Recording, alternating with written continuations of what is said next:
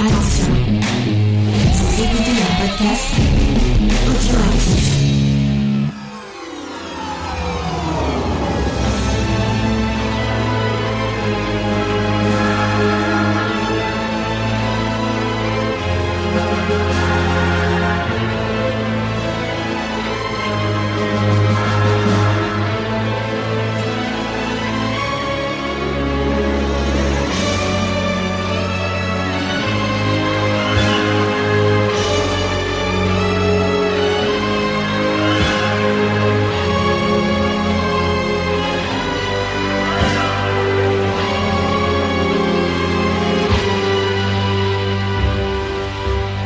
Salut à tous et bienvenue dans On a supprimé les rushs, votre podcast ciné préféré. Euh, nous avons réuni l'équipe pour vous parler euh, de sable, de vers géants et euh, de planètes très très lointaines.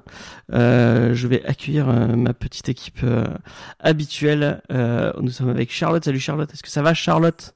Salut James, ça va très bien. Est-ce que tu as mis ton distil? J'ai, oui, j'ai sniffé tout mon distil, oui. D'accord. Sais ce que c'est le distil, c'est quoi C'est le machin pour. euh, C'est leur combinaison. euh, C'est la combi. Ah oui, c'est vrai. tu vois, ça commence bien déjà. La meuf ne comprend pas du tout l'univers de, de Dune. Donc je n'ai pas sniffé mon distil du coup. Euh, du coup, il y a Sophie aussi avec nous. Sophie qui a sûrement un, un café et une tarte, une tarte, euh, une part de tarte à la, à la cerise avec avec elle. Mais mon café est à l'épice par contre. Ah. Ah oui. Ah, Bah, ouais, c'est comme ça qu'il est bon. Et euh, la scène qui montre comment il est fait dans le Villeneuve euh, est un peu dégoûtante, mais bon. Elle est magnifique. Bah, après, on s'y attendait. hein, avec- après, Bah oui. quand on sait comment est fabriqué et euh, ce que recycle le distill, on pouvait s'y attendre. Bah, Après, c'est ça qui donne le goût, justement. C'est ça qui donne toute la saveur de Eh de oui. l'épice et du café. Elle, elle a pris d'habitude, comme d'habitude à chaque fois, elle a pris la parole avant qu'on lui donne. C'est Faye. Salut Faye. Ça va Personne ne peut m'interdire de parler. Sache-le. Même morte, je parlerai encore. Mais oui, ça va. Bonjour tout le monde, l'équipe, les gens dans le chat et tout.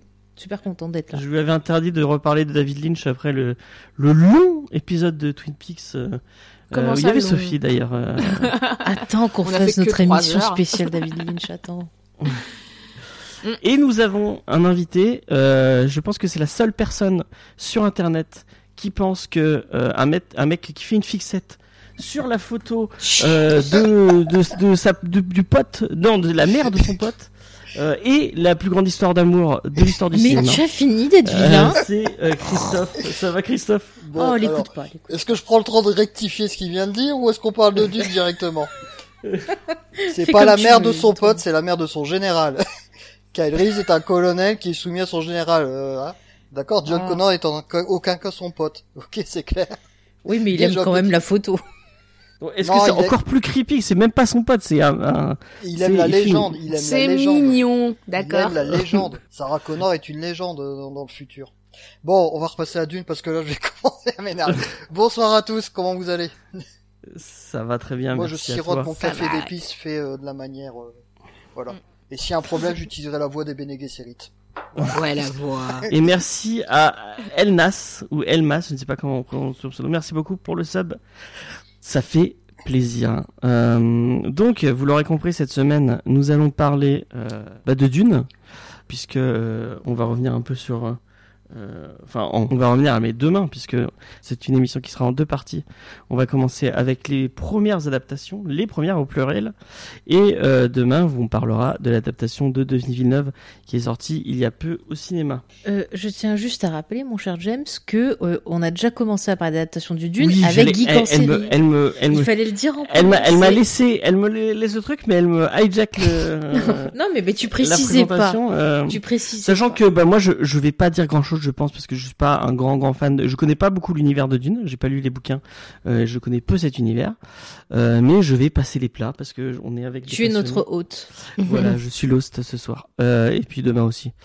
Et donc, effectivement, on a déjà fait, on a déjà fait une petite introduction dans l'univers de Dune, puisque nous avons fait un geek en série sur son adaptation En, euh, bah, euh, moi, ben, je l'ai monté, donc j'y ai participé un, un petit peu, même si c'était euh, c'était autrement qu'en le présentant ou qu'en participant. Oui, mais je te taquine. Euh, donc on a fait un geek en série sur l'adaptation de sci-fi en téléfilm ou en Mini-série. En mini-série. En mini-série. Il y avait Christophe déjà, il y avait Sophie et il y avait Antoine à qui on fait un petit coucou euh, ce Mais qui soir sera là demain, normalement. et qui sera là demain pour parler de euh, de Villeneuve avec nous. Excusez-moi. Euh, bon, si vous voulez une introduction à l'univers de Dune, moi je vous conseille d'aller écouter le, le geek en série puisque vous y parlez beaucoup beaucoup du livre de Frank Herbert puisque à la base c'est un livre de Frank Herbert. Euh, ben, c'était un peu, on en avait parlé entre nous pour euh, recontextualiser les choses et euh, représenter rapidement ce que c'est. Effectivement, je vais pas m'étendre parce que euh, on en avait parlé dans Geek en série. Euh, comme ça, après, on pourra embrayer sur le reste. Donc, comme je vous l'ai dit, Dune, euh, c'est un roman écrit par Frank Herbert, qui était quelqu'un donc qui a fait du journalisme, qui s'est intéressé à la politique, voilà, à l'écologie, à pas mal de choses. Le bouquin est sorti en 65. Et c'est une série donc qui va s'étaler sur plusieurs tomes. Donc euh, là, on va surtout parler du premier, donc euh, qui est euh, le tome qui a servi pour l'adaptation de David Lynch.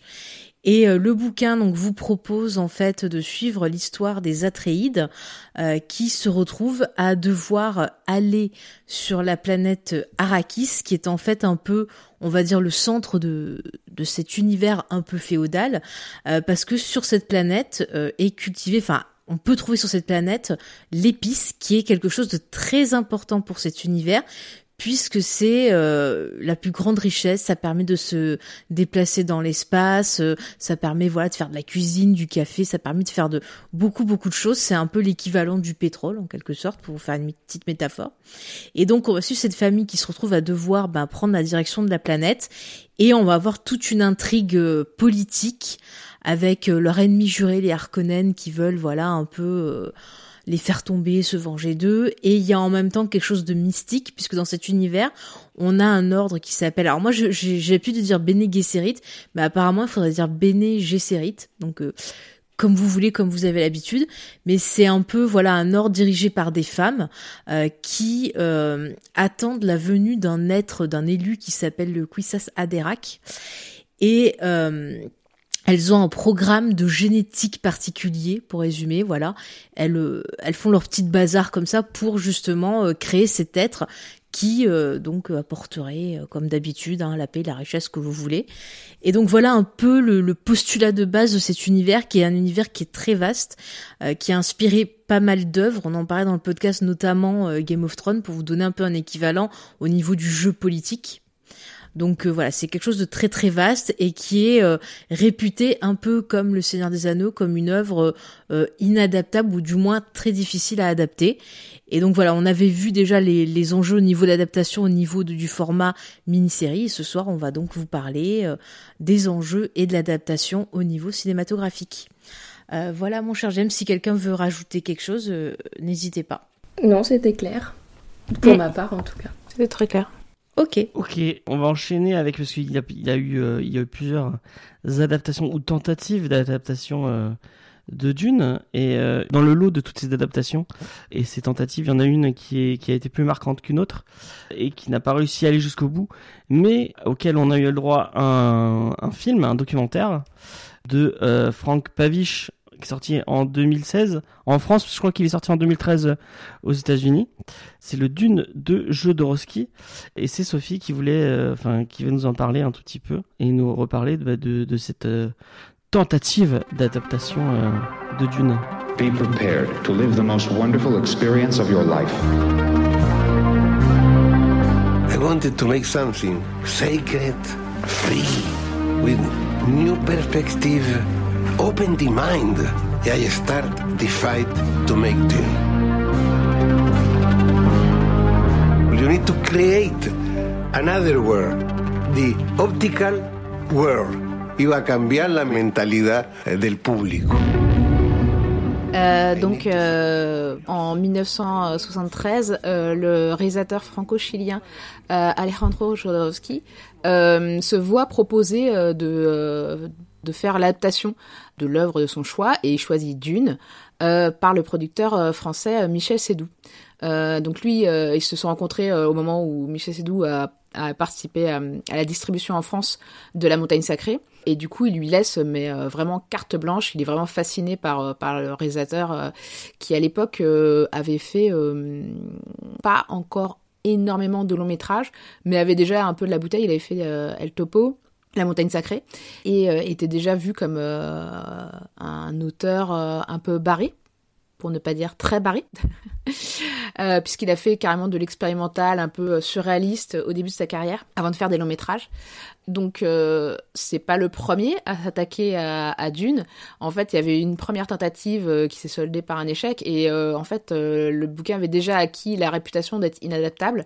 Donc les droits ont pu être récupérés assez facilement et donc assez vite Jodorowsky se, attaque le problème, enfin l'adaptation, en travaillant avec Michel euh, qui avait fait la traduction du roman français, mais en revanche il refuse l'aide de l'auteur Frank Herbert parce que tout simplement il veut s'éloigner mais genre radicalement du roman en ayant euh, alors il veut faire un film de 12 heures complètement psychédélique où euh, la le final serait mais genre euh, particulier donc avec carrément la, la planète Dune qui euh, exploserait et deviendrait une conscience universelle de l'univers. Donc vraiment très psychédélique.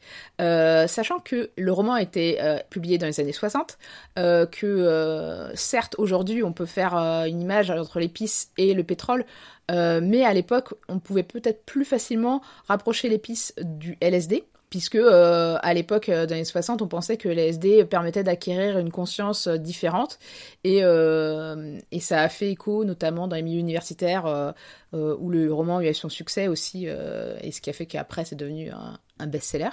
Donc tout ça fait sens quelque part, sauf que un film de 12 heures, à l'époque, alors certes, il y avait eu 2001 Odyssée de l'espace, mais euh, je pense que les studios n'étaient pas prêts pour la vision de Jodorowsky, même si euh, ce dernier avait quand même réussi à rassembler des artistes comme euh, Jean Giraud, Moebius, A.G.R. Euh, Giger, Chris Frost, Richard Corben, et tous ces artistes ont, vraiment passé deux ans à, dessiner des vaisseaux et à faire un storyboard qui est épais comme la Bible.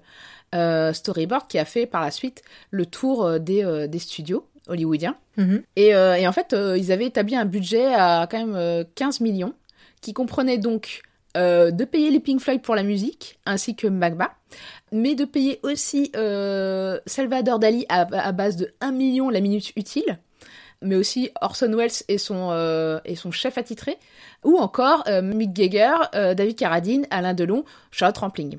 Et tout ce petit monde, en plus, avait accepté, à l'exception de Charlotte Rampling, qui, en fait, a refusé à cause d'une euh, scène qui impliquait des gens faisant caca. Ah, voilà. moi, j'avais pas ça. Moi, j'avais trouvé que c'était plutôt à cause d'une scène euh, euh, de partouze. Ben, moi, j'ai entendu Du une jeu scène de, de caca. quoi. Mais, euh, Ah. voilà.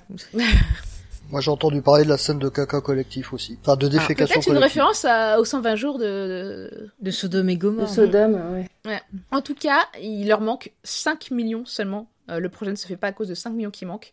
Euh, ce qui veut dire qu'il y avait quand même des gens qui s'étaient investis dans ce projet, qui avaient mis de l'argent quand même.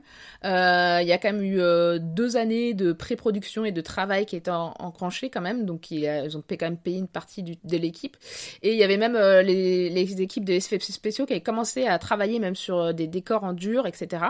Notamment Dan O'Bannon, qui a fait carrément une dépression quand le projet est annulé. Que tout le monde se rassure, cette dépression s'est soignée, s'est guérie, parce qu'après il a fait Alien, voilà, qui a marché. Mais voilà, donc c'était un projet pharaonique, euh, absolument dingue. Euh, on vous conseille très fortement de regarder le documentaire qui euh, qui bah, qui montre déjà Jodorowsky qui en parle et d'une manière où tu te dis si est-ce qu'il est fou ou est-ce qu'il est génial.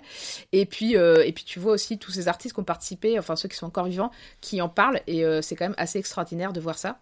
Bien sûr, je pense que si ça si ça avait été fait euh, ça aurait probablement euh, détruit sans doute la science-fiction euh, au cinéma parce que ça aurait été complètement, je pense, imbitable et impossible. Enfin, personne regardé un film de 12 heures. D'ailleurs, euh, Jodorowsky dit jusqu'à même 20 heures de film. Euh, voilà. Mais, euh, mais du coup, du fait que ça s'est pas fait, ce projet, et de toutes ces personnalités assez dingues qui réunissaient, bah, c'est devenu un peu l'un de ces projets inachevés, cultes d'Hollywood. Et puis surtout, ça a inspiré un tas de, de, de, films qui se sont faits par la suite, comme Star Wars ou Flash Gordon.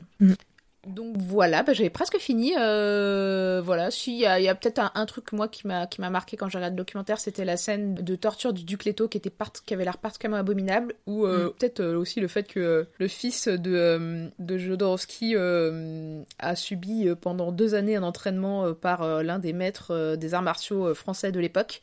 Euh, ça a l'air de l'avoir beaucoup marqué, mais il a pas l'air d'en tirer euh, quelque chose de négatif. Alors que je me dis bon, euh, quand même deux années à C'est clair, c'était un sacré Oui, il avait, euh, il avait 14 ans, je crois, à l'époque en plus.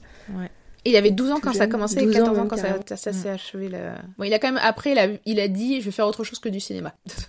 Donc ça n'a pas dû forcément... Mais il euh, fait pas du théâtre maintenant, son fils? Si, il a fait du C'est théâtre, ouais.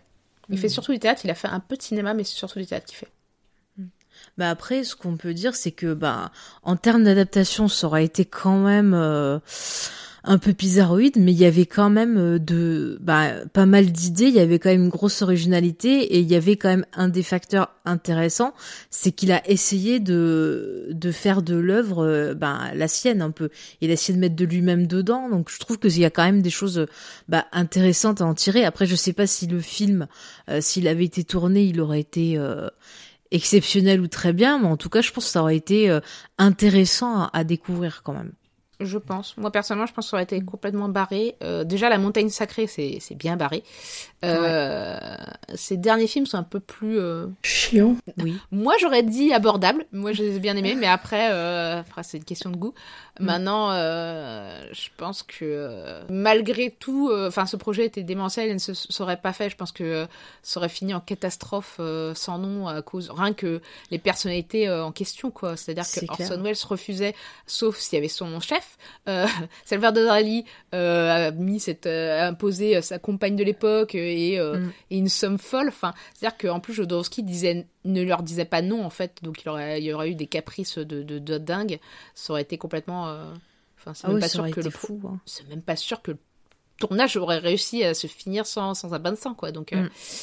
Et puis je sais pas si t'as lu, mais euh, j'ai lu que justement Frank Herbert, il avait pas du tout aimé le scénario de Jodorowsky, que c'était un peu pris la tête avec lui. Alors je sais pas si si vous bah, en avez fait, la même Jodorowsky l'a apparemment l'a viré de, enfin n'a pas a refusé euh, que euh, Frank Herbert participe, donc déjà. Et Mhm. ensuite, quand dans le documentaire il dit je viole Frank Herbert et je viole son roman, euh, C'est vrai. Je pense que voilà, c'est pas. Je crois même qu'il n'a n'a jamais lu le roman. Jodorowsky. Si, en fait, il a lu le roman Jodorowsky et il avait même lu la suite. Et il a dit ah la suite c'est de la merde, jamais je la ferai. Le premier se suffit amplement. Oui, c'est pour ça qu'il l'a fini comme ça. Ouais. Ouais, Mm. ouais, ouais. D'accord. Oui, oui. Bah, après, euh, on va pas dire la fin qu'il avait imaginée. On vous laisse euh, découvrir ça Ouais. dans le. C'est une des Voilà, grosses surprises du, documentaire. du documentaire, oui, tout à fait. Et vous pouvez le voir sur Shadows. Ils l'ont rajouté il y a pas longtemps. Si vous êtes abonné. Ah, c'est cool. Ah, Moi, je connaissais pas son cinéma et le documentaire me donne vraiment pas envie de le découvrir. Le mec a l'air insupportable au possible. Alors humainement, je crois qu'il est pas ouf, ouf, Jodorowsky. Et il y avait beaucoup de drogue, je pense, à l'époque euh, de la conception de, de Dune. Donc, euh, Ouais. Ah mais ça C'est se pas voit, être, hein, euh, ça se voit. je pense. Mais euh, il est vrai que je pense qu'il était au centre d'un mouvement artistique et que euh, il est- déjà il était avec euh, il est surréaliste, il était en lien avec Salvador Dali, etc. Je pense que ça devait être un truc de dingue et, euh, et il a quand même euh, Enfin, même si ça s'est pas fait, et même si euh, je pense qu'il a une personnalité un peu toxique, euh, Jodorowsky, euh, malgré tout, il a, il a quand même, grâce à lui, il y a quand même eu Alien et sans doute aussi Blade Runner, quoi. Ouais. Donc, euh, Et puis même rien que l'esthétique du film, euh, c'est des choses qu'on retrouve. Enfin, il y a des éléments dans l'esthétique qu'on va retrouver dans d'autres films de SF. Ça a inspiré énormément de, de gens. Euh, même, euh, on en parlera un peu demain, mais je trouve que même dans certains plans euh, dans le film de Villeneuve, il y a encore des restes. Je trouve de, de certains Mm. dessins qu'on peut voir dans le. Bah, le documentaire. Faut, faut voir le documentaire, au moins pour les, les dessins Mm. préparatoires de Mébius qui sont magnifiques, vraiment, euh, Ouais. et, qui- et qui ont vraiment donné euh, lieu à tout, tout un imaginaire de la SF et du fantastique euh, après. On entend de plus en plus parler d'une réédition de ce fameux euh, storyboard. bah, je crois que ce qui bloque, c'est les droits de la famille de Moebius. Suite à, au succès de, du film, là, récent, ils sont en train d'éditer pas mal de choses. Moi, j'ai appris dans ma librairie que le bouquin est en rupture. Le bouquin d'accord. d'une est, le bouquin d'une est en rupture, en ce moment. Voilà. Bah, tant mieux si ça fait découvrir euh, l'œuvre, euh, voilà. Ah, c'est c'est c'est ce qu'on hein. c'est ce qu'on peut accorder aux dunes de Villeneuve, c'est qu'apparemment Mm. euh, les gens se sont mis à lire le bouquin. Voilà. Donc ça, Ouais, on peut on peut lui euh, déjà le remercier pour ça. Voilà. Et mais par contre, j'ai une question. Pourquoi est-ce qu'ils ont pas essayé de faire une version animée euh, de la version Jodorowsky? Je trouve que ça aurait pu marcher en animation. Bah, le, le problème, c'est que c'est la même raison pour laquelle aussi, euh, alors je pense qu'effectivement ce serait sympa en animation, mais euh, les mêmes problèmes que pour le pourquoi on n'a jamais vu ce storyboard publié, c'est qu'en fait apparemment les ayants droit de Moebius euh, euh, ne veulent pas. Que ça sorte, quoi. mm. Déjà, tu les vois pas participer à au, au documentaire, quoi. Mm. Donc, Ah, c'est dommage. Hein. Après, euh, j'ai cru comprendre que les droits de Dune avaient été bloqués un temps et que c'était débloqué après, donc peut-être que c'est possible qu'à un moment donné, les ayants droit de Moebius changent d'avis ou que quelqu'un leur propose quelque chose où ils diraient oui, quoi. Mais... euh, Les droits de dune appartiennent à la famille de Frank Herbert et ils les ont vendus récemment. Très récemment, c'est pour ça qu'en ce moment on a plein de choses, euh, des BD, euh, des romans qui sont réédités, le fil de Villeneuve et la, la prochaine série là qui doit sortir sur le Bene Gesserit, parce que les droits sont enfin disponibles et qu'il y a un gros pari là-dessus, euh, parce qu'il y a quand même be- beaucoup d'argent en, en jeu si ça marche. Voilà. Mais d'ailleurs, il faut rappeler, euh, je sais plus si tu l'as dit, euh, Sophie, mais qu'à un moment donné, il y avait euh, Arthur P. euh, Jacob, je Le crois qu'il premier, avait les droits, ouais. ouais. Et donc c'était le qui a acheté producteur qui a fait notamment La Planète des Singes, euh, qui avait produit La Planète des Singes, voilà, pour euh, pour faire un lien avec XP qui est à fond sur les singes. donc voilà. Dit comme ça, c'est bizarre. Oui, oui, dit comme ça, ça c'est ça, Ah, ça- mais- c'est sujet à interprétation. Mais surtout bien tout honneur. Ah d'accord. Faut faire gaffe, hein, c'est un coup à finir euh, façon euh, Evil Dead ou, ou Brain Dead.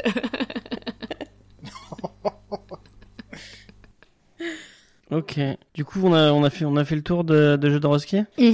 Mhm. Euh, du coup, on va passer, euh, on va passer au, au sujet principal de cette émission. Et euh, nous allons arriver au moment où on coupe le micro, tout simplement, de Sophie et, et de Faye. Euh, Tu peux ce pas, que j'ai je- fait la ce que production. je vais faire euh, automatiquement. Euh, puisque c'est Charlotte qui devait nous présenter Lynch, puisqu'on va parler du Dune de David Lynch. Tout à fait. Un commencement est un moment d'une délicatesse extrême. Sachez donc que nous sommes en l'an 10191.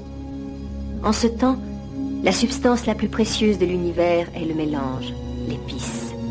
L'épice accroît la longévité. L'épice n'existe que sur une seule planète dans tout l'univers. Cette planète, c'est Arrakis, connue aussi sous le nom de Dune. Eh ben, je me lance. Euh, alors, j'imagine que euh, David Lynch, ça évoque pas mal de choses à, à ceux qui nous écoutent. Euh, D'abord, on peut dire de lui que c'est un artiste, pas seulement un cinéaste, mais il est aussi musicien, il est photographe, euh, il est plasticien et euh, donc il a fait euh, entre autres, enfin il fait toujours d'ailleurs parce qu'il est toujours vivant, de la peinture. Il a même fait un peu de bande dessinée et de la lithographie. Et euh, il a même aujourd'hui euh, une chaîne YouTube euh, sur laquelle il expérimente pas mal de choses. Et d'ailleurs, si vous n'êtes pas familier de son univers, vous pourriez faire une crise de panique devant, son, devant les élucubrations de, de Papy Zinzin. Cela dit, je conseille, je conseille quand même d'aller jeter un œil au moins à Rabbit, la série Rabbit, euh, qu'il a réalisé euh, juste après euh, Mulholland Drive et qui est donc disponible sur, sur sa chaîne, euh, qui est une sitcom avec des lapins. Si on est apprenti cinéaste, honnêtement, on peut prendre des leçons sur comment créer une atmosphère de cauchemar. Lynch, il est assez fort pour ça. Il a rien à envier aux réalisateurs de films d'horreur. Enfin, si on est à nouveau en confinement, allez pas regarder sa chaîne parce que vous allez devenir fou, mais, mais c'est intéressant. Euh, donc euh, on pourrait euh, qualifier son univers euh, d'inquiétant. C'est pas vraiment macabre ou morbide, mais il a le don de créer des lieux ou des personnages dans lesquels et avec lesquels on n'est jamais euh, totalement à l'aise. Il y a toujours, quasiment toujours, un sentiment d'étrangeté qui empêche le spectateur de se sentir confortable devant ses films. Et on en reparlera, mais Lynch, il interroge notre, notre perception. Euh, et ces films effacent euh, la frontière entre rêve et réalité. Euh, Aujourd'hui, il a 75 ans, donc il est né en 46. Il a fait des études d'art. Après, euh, c'était pas un élève particulièrement doué ni quelqu'un qui aimait particulièrement le l'école, mais en tout cas, il s'est inscrit en école d'art. Il a fait plusieurs facs d'art. Et après plusieurs essais de courts et de moyens métrages, il se lance dans la réalisation d'un premier long métrage en 1977 qui s'appelle Eraserhead, que personnellement j'ai vu et que je serais très embêtée de résumer si vous me le demandiez. Euh, mais ça pose déjà euh, les bases d'un univers euh, un peu de ouais c'est ça d'étrangeté quoi alors pendant ce temps, pendant que Lynch fait son Eraserhead, il y a un autre cinéaste qui est à l'opposé de Lynch, qui s'appelle Mel Brooks, que vous connaissez pour ses comédies comme Spaceballs, qui est une parodie de Star Wars par exemple, ou pour Frankenstein Jr. Euh, qui euh, reçoit le scénario d'Elephant Man et qui décide de produire le film avec sa toute nouvelle maison de production, euh, Brooks Film. Et donc il décide donc de produire ce, film avec sa société de production et il se met à la recherche d'un réalisateur. Et on lui suggère de voir cet étrange film qui est Eraserhead donc. Lynch est très inquiet quand il sait que Brooks va voir Eraserhead parce qu'il se dit s'il si, voit mon film c'est mort, j'aurai jamais le poste de réalisateur pour Elephant Man. Mais finalement, euh, Brooks, euh, étonnamment, adore le film et euh, il engage Lynch. Mais non seulement il l'engage, mais en plus il le prend sous son aile. Et, Lynch a toujours manifesté sa reconnaissance pour la façon dont Mel Brooks l'a encouragé, l'a soutenu. il le défend face au studio. et d'ailleurs, de manière vraiment très classe, pour pas créer la confusion et que le film soit pas perçu comme une comédie au moment de sa sortie, Brooks fait enlever son nom du générique. donc voilà. Alors Elephant Man, ça reste le film le plus grand public de Lynch. Euh, et euh, par ce film, il va être repéré par la fille de l'influent euh, Dino de Laurentiis, qui est donc un grand producteur. et il va faire une nouvelle incursion dans un genre qui aurait dû appuyer sa popularité quand il se voit confier l'adaptation de Dune, qui est un projet absolument colossal et donc, comme l'a dit Sophie, qui passe de main en main depuis plusieurs années. Mhm. Euh, c'est un film dont la production est très difficile pour Lynch. Euh, il n'arrive pas à, avoir à obtenir la vision euh, qu'il a du, de l'adaptation du livre. donc on en parlera, mais le, film aurait dû donner naissance à une franchise de trois films. Mais en fait, la réception critique et publique est très mauvaise et le film est complètement recoupé par Dino De Laurentiis. Là, tu vas un peu sur les, productions. Ouais, là, je, m'arrête là, je m'arrête là pour d'une. Euh, cela dit, euh, Lynch, euh, qui est un petit malin, a obtenu de Dino De Laurentiis de produire son prochain film, qui sera donc Blue Velvet, en, en échange de Dune. donc Blue Velvet sort en 86. Et cette fois, on y trouve ce qui fera par la suite la patte du cinéaste, cette ambiance hallucinatoire dont je vous parlais. Le film suivant lui vaut euh, déjà une reconnaissance critique, euh, euh, puisque en 90, le road movie Sailor et Lula va recevoir la Palme d'Or. et, à la même période, bien avant le renouveau des séries télé qu'on a aujourd'hui, Lynch crée lui-même une série qui aujourd'hui fait l'objet d'un culte. Il s'agit de Twin Peaks, dont vous avez parlé déjà. Euh, et euh, la série, même si elle est annulée au bout de deux saisons, euh, fera suite à un, très, un film dont le titre, je le trouve très beau, c'est Twin Peaks Firewalk With Me, qui pareil reste un de ses films phares auprès de ses, de ses fans. Et cette période, qui est vraiment sa période faste, se clôt avec Lost Highway, Lost Highway en 97, qui est un film qui ouvre une trilogie sur Los Angeles.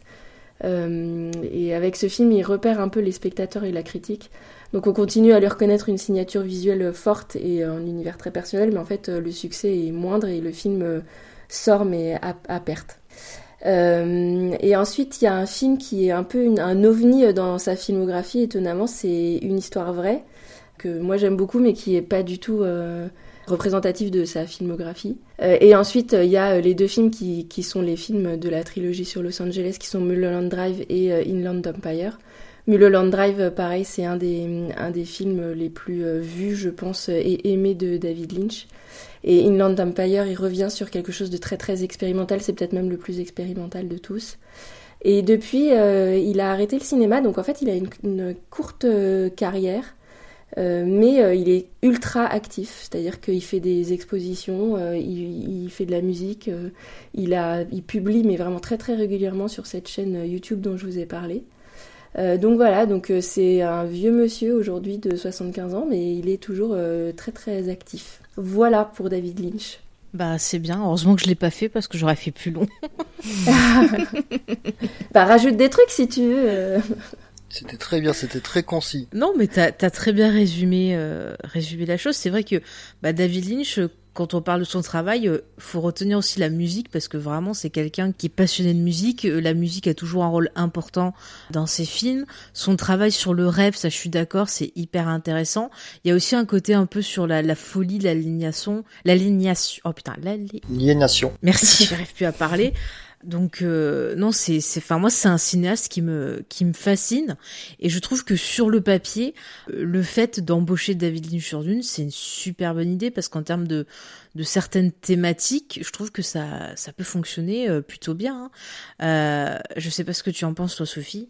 Bah écoute, sans trop s'avancer sur l'analyse du film, euh, qui viendra après, c'est difficile en fait. Oui, sur le papier, on aurait pu se dire, euh, mais bizarrement, en plus, c'est pas ce qu'il exploitait le plus. Euh, par exemple, la double vision, moi, c'est un peu euh, ce que j'aurais pu attendre de lui au final, même si en fait, Dune est le premier Lynch que j'ai vu en fait, donc du coup. Voilà, c'est ensuite que j'ai fait, eh, mais en fait, son cinéma, ça n'a rien à voir avec, Dune, en fait. mais euh, oui, euh, oui, je trouve qu'il a un peu raté le coche euh, sur, sur tout ce qui est les visions, etc. Le côté un peu, justement...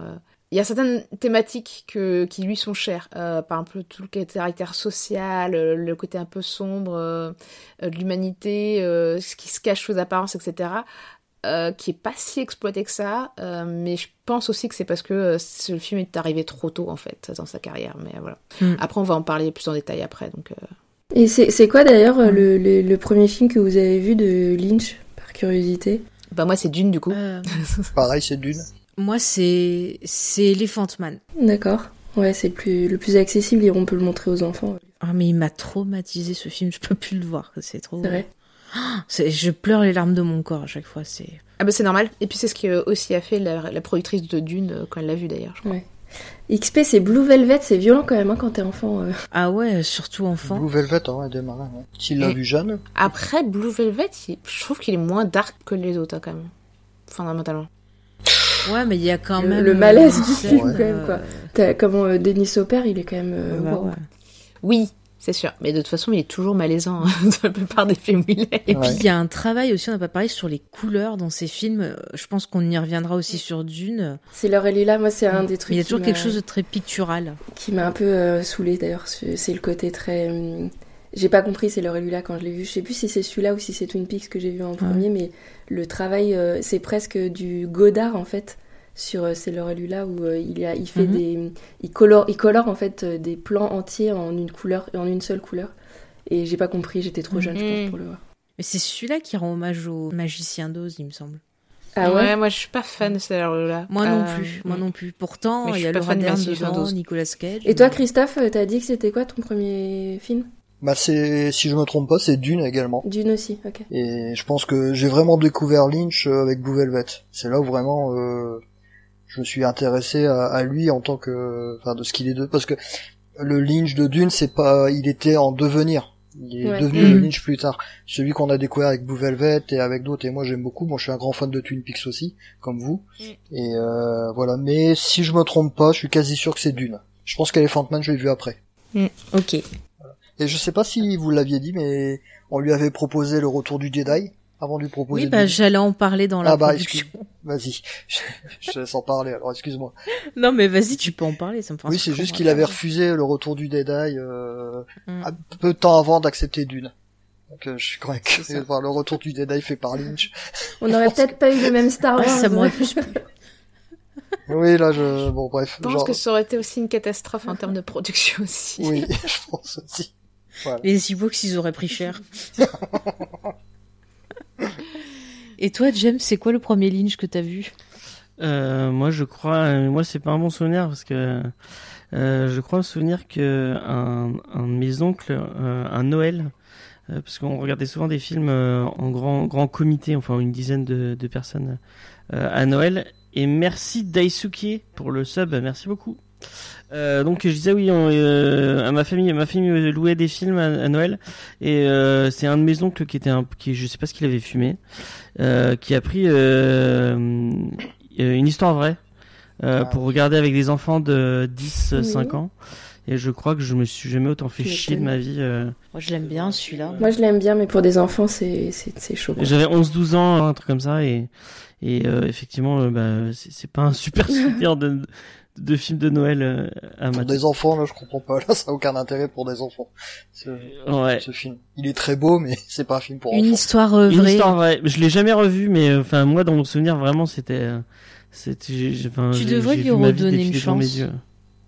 Parce que Bah je après, moi, euh, j'ai jamais donné chance à une histoire vraie. Il m'a toujours paru Bah, chiant. franchement, j'adore. David Lynch. hein. Mais euh, ça, pff, Non, c'est joli, c'est vraiment joli. hein. trop normal pour moi. ouais, mais moi, c'est vraiment euh, les drames euh, où il se passe, euh, il n'y a pas de mort et il n'y a pas de trucs bizarres. Franchement, je j'accroche pas du tout. hein. Moi dans mon souvenir c'est juste un mec qui est sur son. euh, Bah oui, moi aussi, C'est une pareil. tondeuse, ouais. son- Non c'est même pas un tracteur, c'est une tondeuse. Tondeuse à gazon. C'est une tondeuse à gazon qui traverse les États-Unis en- sur une tondeuse à gazon. C'est ça. euh, Mais euh, moi, ça m'évoque la route de Madison et ça m'évoque du. J'ai pas envie de regarder ça. Non, mais en fait, c'est hyper intéressant parce que c'est un gars en fait qui, euh, voilà, a failli avoir un, un accident et puis il se dit merde, j'aurais pu mourir sans revoir mon frère. Et donc, frère, ouais. il, tout le but du film, c'est de faire un voyage pour aller voir son frère. Et ce qui est intéressant, c'est que c'est un film qui permet à Lynch finalement de reparler quelque part des endroits dans lesquels il a vécu dans son enfance. Et j'ai trouvé ça hyper euh, poétique et touchant. Alors qu'au départ, je me disais ouais. euh, Ouais, qu'est-ce veulent super faire et tout. c'est super contemplatif. Tu mates pas ça avec des enfants de. Ah non, pour des enfants non, mais mais je Euh, dis que c'est quand même un film qui est qui est intéressant. J'ai trouvé. Voilà. Euh, et après, euh, je crois que j'ai vu Elephant Man, mais bien plus tard. Et je, et je, j'aime pas trop. euh, je crois qu'elle, elle m'en a tellement parlé, Faye, que, j'ai fait un- une réaction épidermique envers ce réal, et maintenant je, je ne peux pas. Même Twin Peaks, Twin Peaks, j'ai regardé le, le pilote et je me suis dit non, non, c'est pas pour moi. Et euh, j'ai pas voulu aller plus loin. Ouais. Aux grandes dames je, de- je de pense que j'ai un peu fait le même effet euh, quand, quand on était en train de préparer le podcast sur euh, Twin Peaks. On en parlait tellement avec Faye que, que j'ai même saoulé Steve qui pourtant a l'envie à la base de voir la série. Mais là, elle fait Je vais attendre avant de la mater parce que. Moi, quand on reparle de ce podcast, j'ai toujours une pensée émue pour euh, Noémie, qui, je pense, a dit deux phrases pendant trois heures, euh, qui, a, qui a subi la passion de Sophie. Non, mais surtout, c'est que en fait, elle avait pas. C'est ça qui est intéressant, c'est que vous pouvez voir Twin Peaks, en parler avec plein de gens, et vous verrez que euh, vous aurez pas forcément le même rapport à la série ou la même compréhension ou vision de la série. Et c'est ça qui est génial. Et même quand on l'a déjà vue, qu'on la revoit, on peut la percevoir autrement et trouver d'autres sens. Et c'est ça non, qui est génial avec Lynch. placer Même avec euh, ses films, c'est trop bien, surtout, quoi. euh, la pauvre. De quoi Vous lui en avez pas laissé placer une, la pauvre. Vous Bah étiez, si, vous on étiez à essayait. fond dans euh. votre passion. Et, Non, mais je pense qu'elle elle était un peu intimidée parce que euh, elle- elle- la série Parce que encore vous êtes. Mais elle a trouvé ça intéressant parce que justement, on lui a permis de voir des sens de lecture qu'elle avait pas vus. Et donc, ça se trouve, elle reverra peut-être la Elle série. est très. Voilà. Oh, mais... je dis pas ça méchamment, c'est pas méchant quand je dis ça. Repassons sur Dune. Repassons sur Dune. Et c'est euh, du coup c'est Faye qui va vous parler euh, de la production et du tournage et il y a des trucs à en dire apparemment. Vraiment. Alors, c'est une peut très belle un histoire peu que je vais teaser vous en disant que ça va être compliqué. Oui, oui. c'est un développement L, je pense. Alors, c'est c'est un. Je vais vous raconter cette très belle histoire, une histoire un peu. euh, c'est un conte initiatique parce qu'elle a permis à David Lynch d'apprendre beaucoup sur son rapport avec les producteurs, sur son travail et d'apprendre une leçon qu'il va euh, appliquer tout le reste de sa carrière. C'est vraiment une belle histoire. Je vais vous raconter Il y a ça. plein de gens qui qu'il ne faut pas boire l'eau courante quand tu. Oui, je vais Quand vous expliquer ça. Je vais vous expliquer ça. C'est- magnifique. Bah, C'est très pictural. Donc, euh, on est au début des, des, des années euh, 80 et euh, Dino De Laurentiis euh, a acheté euh, les droits de tous les bouquins de Dune et il veut absolument euh, faire son projet de film. Donc, il avait commencé à la fin des, des années 70 en engageant Ridley Scott. Donc Ridley Scott a travaillé sur le film, il voulait couper le premier bouquin en deux films, enfin, il a vraiment fait un gros travail. Et puis bon, finalement, Ridley Scott, au bout d'un moment, euh, il a arrêté de travailler sur le projet euh, pour se consacrer à Blade Runner, bon, pour... euh, Euh, il avait perdu son père aussi, je crois. voilà, il avait perdu un de ses frères et donc ça allait pas trop. Et puis bah après voilà, il est parti sur le projet Blade Runner, donc il est parti. Et euh, là, notre ami Dino De Laurentiis, il s'est dit bon bah il faut que je trouve quelqu'un d'autre. Et il y a sa fille, donc mademoiselle de Larentis, là, qui lui dit, bah écoute, Comment tu m'as dit? Raphaëla. Raphaël. Ah, j'étais persuadée qu'elle s'appelait Émilie. Tu vois, c'est pour ça que j'ai eu un doute. Donc Raphaëla, euh, elle lui dit, bah écoute, euh, papa, ça tombe bien. Euh, j'ai vu Elephant Man. ce réalisateur, il a l'air prometteur. on devrait l'engager, lui proposer quelque chose.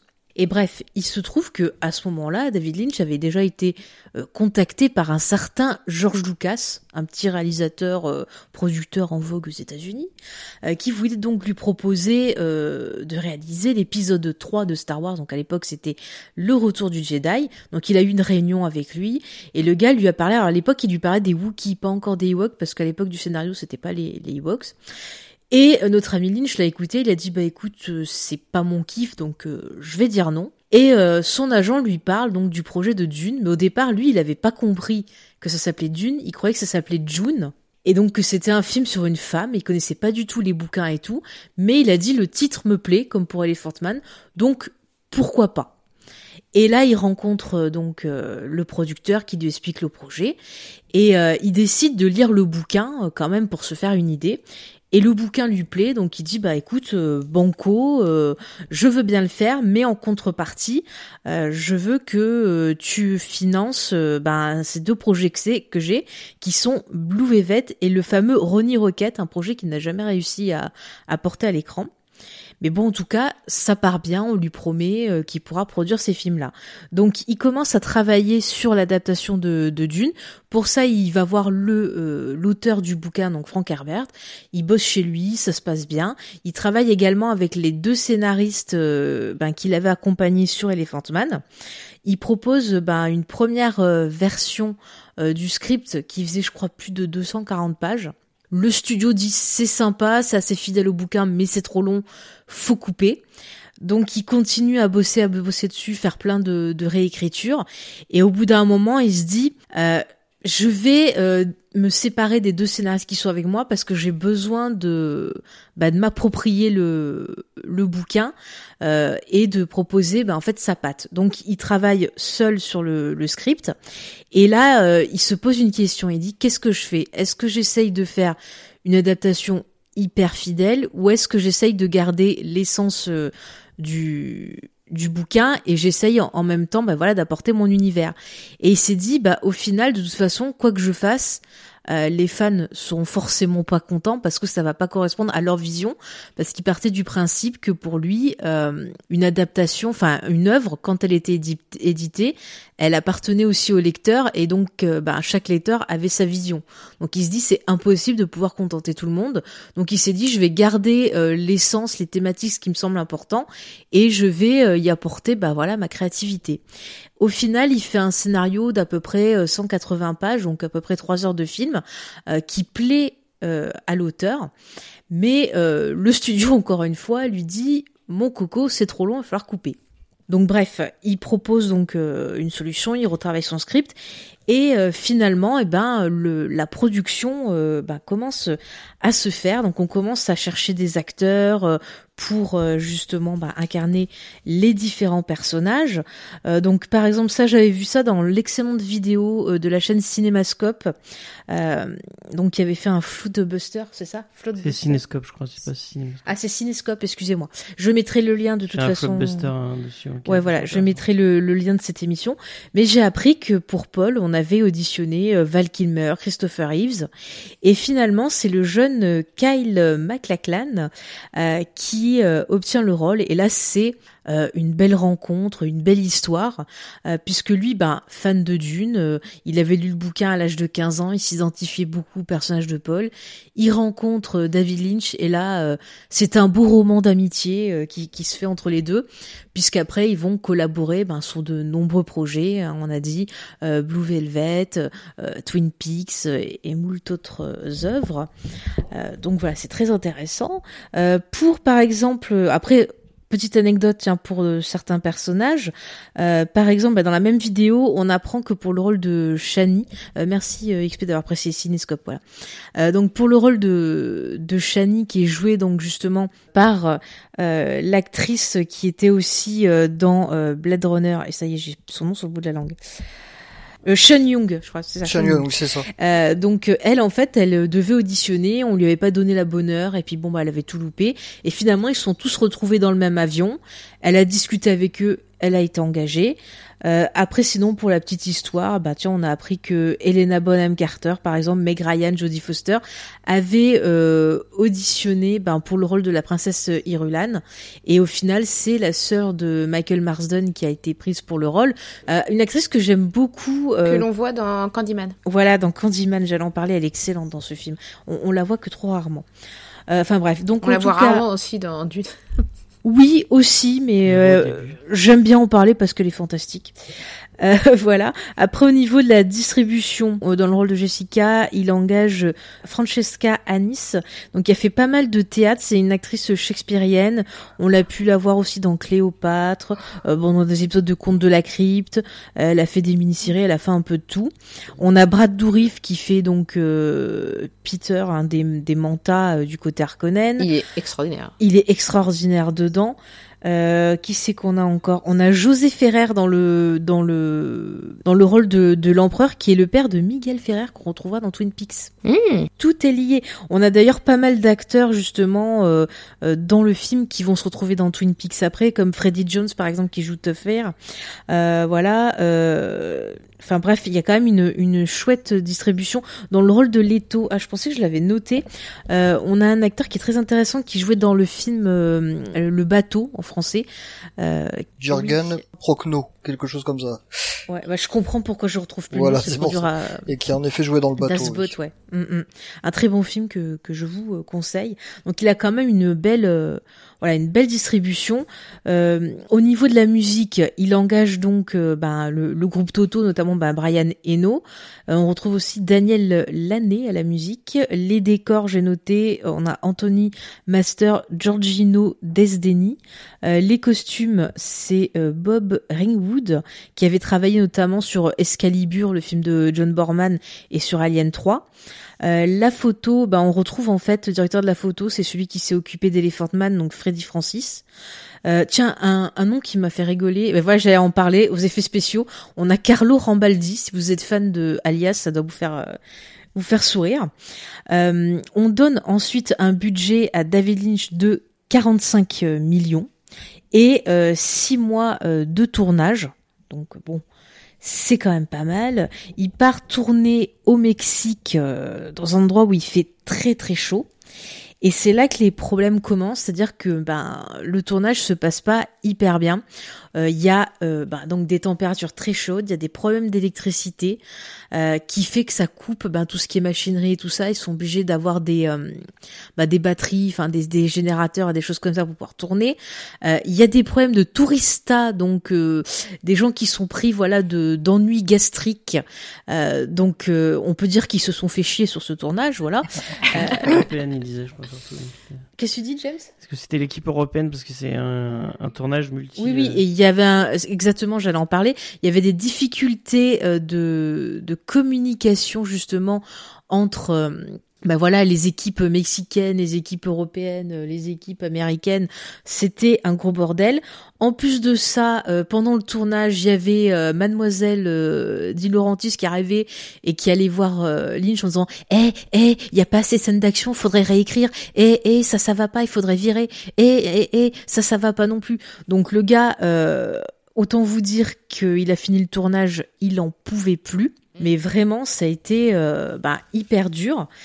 Et bon, il s'est mis à travailler sur euh, le, le montage du film. Bon, je vous résume Attends, quand même hein, parce de que mentionner un truc aussi. Oui. Qui est, euh, je te coupe, désolé. Vas-y, vas-y. Euh, que en fait, euh, outre tous ces problèmes-là, Mhm. il y avait le fait qu'il partageait les studios et le matériel avec un autre film, Conan le Destructeur. C'est vrai, c'est vrai. Par contre, c'était ouf. Imaginez, il y avait David Lynch d'un côté, en train de travailler, et Richard Fletcher de l'autre côté. Moi, j'aurais aimé être là. hein. Mais, ah euh, ouais, moi aussi. Hein. Oh là là, les sacrées discussions c'est aux chiottes. Mais apparemment, euh, malgré l'enfer absolu que ça devait être ce tournage, parce qu'il devait faire Mhm. chaud, ils avaient la tourista, euh, apparemment les douanes en plus elles bloquaient l'arrivée de certaines caméras, etc. Donc du coup ça ralentissait le tournage, etc. Mhm. Malgré tout ça, apparemment, euh, David Lynch faisait quand même des blagues pour rassurer les acteurs, etc., pour redonner le moral, etc. Donc apparemment, il n'y avait pas une ambiance si merdique que ça sur le tournage. Non, en fait, c'était plus fatigant pour lui parce que justement, il avait tout sur le dos et tout. Mais dans les témoignages que, que j'ai et certaines infos que j'ai trouvées dans un bouquin de Michel Chion, euh, qu'il avait écrit pour des éditions du du Cinéma, que je trouve ça à la bibliothèque, euh, donc un bouquin de David Lynch, bah, il disait que bah, toujours pro, justement, qu'il essayait d'être très cordial avec euh, bah, avec l'équipe, les acteurs et tout, mais que pour lui vraiment c'était, euh, il en est ressorti très très fatigué. Et donc là où les problèmes vont, vont commencer, c'est quand il va attaquer le montage. Les problèmes vont continuer plutôt. euh. Ouais, non, mais là c'est vraiment les gros problèmes parce que là encore c'était c'était gentil. Euh, donc on arrive. Il y a quand même une des catastrophes, il y a des gens qui ont failli mourir, il y a des trucs qui sont écrasés. Oui. euh, Oui, ah euh, oui c'est vrai, j'avais les, les, les décors qui étaient faits en dur, qui sont magnifiques, euh, n'avaient pas prévu le fait qu'il y ait autant de charges de lumière, etc. Enfin, c'était. euh, Mm. Mais il y a eu des euh, feux, je crois, non aussi. Enfin, en fait, euh, la plupart des gens qui été mis sur ce film et sur ce projet n'étaient pas, euh, n'étaient- peut-être pas habitués à, à- à des productions aussi grosses et à un projet aussi euh, aussi pharaonique en fait aussi, hein, faut le dire. Ouais. Enfin, il y avait un gros problème d'organisation. Écoutez, les enfants, c'était compliqué. En tout cas, il arrive au montage, donc il propose un premier montage au studio de 4 heures. Alors bon, euh, c'était vraiment un premier montage parce que lui, son but, c'était d'arriver à 3 heures, ce qui était euh, sa vision et celle, euh, ben voilà, qui était partagée par l'auteur qui vraiment euh, a défendu euh, Lynch euh, bec et, ongles, même quand le film est sorti. Donc vraiment, c'est ils étaient à fond. Et bref, le studio bah, lui dit non, ça va pas, il faut faire plus court. Donc, euh, bah, il essaye de monter, de monter, et puis finalement, quand il leur propose euh, un dernier montage, le studio est pas content et le vire carrément de la cabine de montage et lui enlève euh, le fameux final cut, donc euh, qui est que le réalisateur a le dernier mot sur le montage, alors que dans le contrat initial, euh, bah, il s'était entendu sur le fait que il aurait le final cut. Même si ça c'est quelque chose qui est très très rare aussi au cinéma hollywoodien. Le final cut c'est pas du tout euh, maintenant. c'est pas du tout quelque chose qui est présent, qui a même jamais été présent dans le cinéma hollywoodien, à part euh, peut-être le nouvel Hollywood, mais c'était une exception qui confirme la règle en fait. hein. C'est quelque Ouais. chose qui est présent dans le cinéma français, mais qui est pas. Il y a très très peu de réalisateurs le- qui l'ont. Hein. Mm. Tu vois, je pense à Nolan qui est euh, hyper méthodique sur ça, qui en général voilà là. Euh, mais c'est vrai que après vous verrez euh, David Lynch, je vous expliquerai un peu ce qu'il en a retiré. Mais bon voilà, le pauvre il a été euh, viré de la cabine, il l'a euh, très mal pris. Et au final, Laurentiis euh, eh bien propose une version de deux heures du film. Et pour rendre le film plus accessible aux gens, il rajoute au début ben, la princesse Irulane qui vous fait un topo. Ça, enfin, on en parlera. Je trouve pas que ce soit forcément la pire de leurs idées. Par contre, là où Mm. ça pose problème, c'est les fameuses voix off qu'on entend dans le film. Alors Mm. moi, j'ai lu que David Lynch, lui, il voulait faire tout un truc subtil, justement, en utilisant le corps des acteurs pour suggérer des choses, euh, en plaçant certains mots de dialogue et tout. Et en fait, et on le voit dans le film, euh, les voix off, elles sont souvent mises n'importe comment et ça a tendance à trop expliciter c'est genre euh, on vous prend pour des cons publics et on va vous préciser les choses avec une voix off Mm. et au final ben c'est ça casse un peu certaines choses je pense qu'on on Voire des fois, c'est on replace une réplique culte du bouquin à Oui, un endroit juste pour qui faire aucun sens. Mhm. Et c'est carrément, par exemple, il y a des scènes qui existent où ces, ces, ces répliques sont dites à- par les acteurs avec vraiment des choses et euh, les Di Laurentiis ont dit oh on s'en fout, on vire la scène, on met une voix off, euh, ça passe très bien quoi. Donc euh, pouf pouf et euh, on voit le film a de très très grosses coupures. Bon, c'est pas super sympa.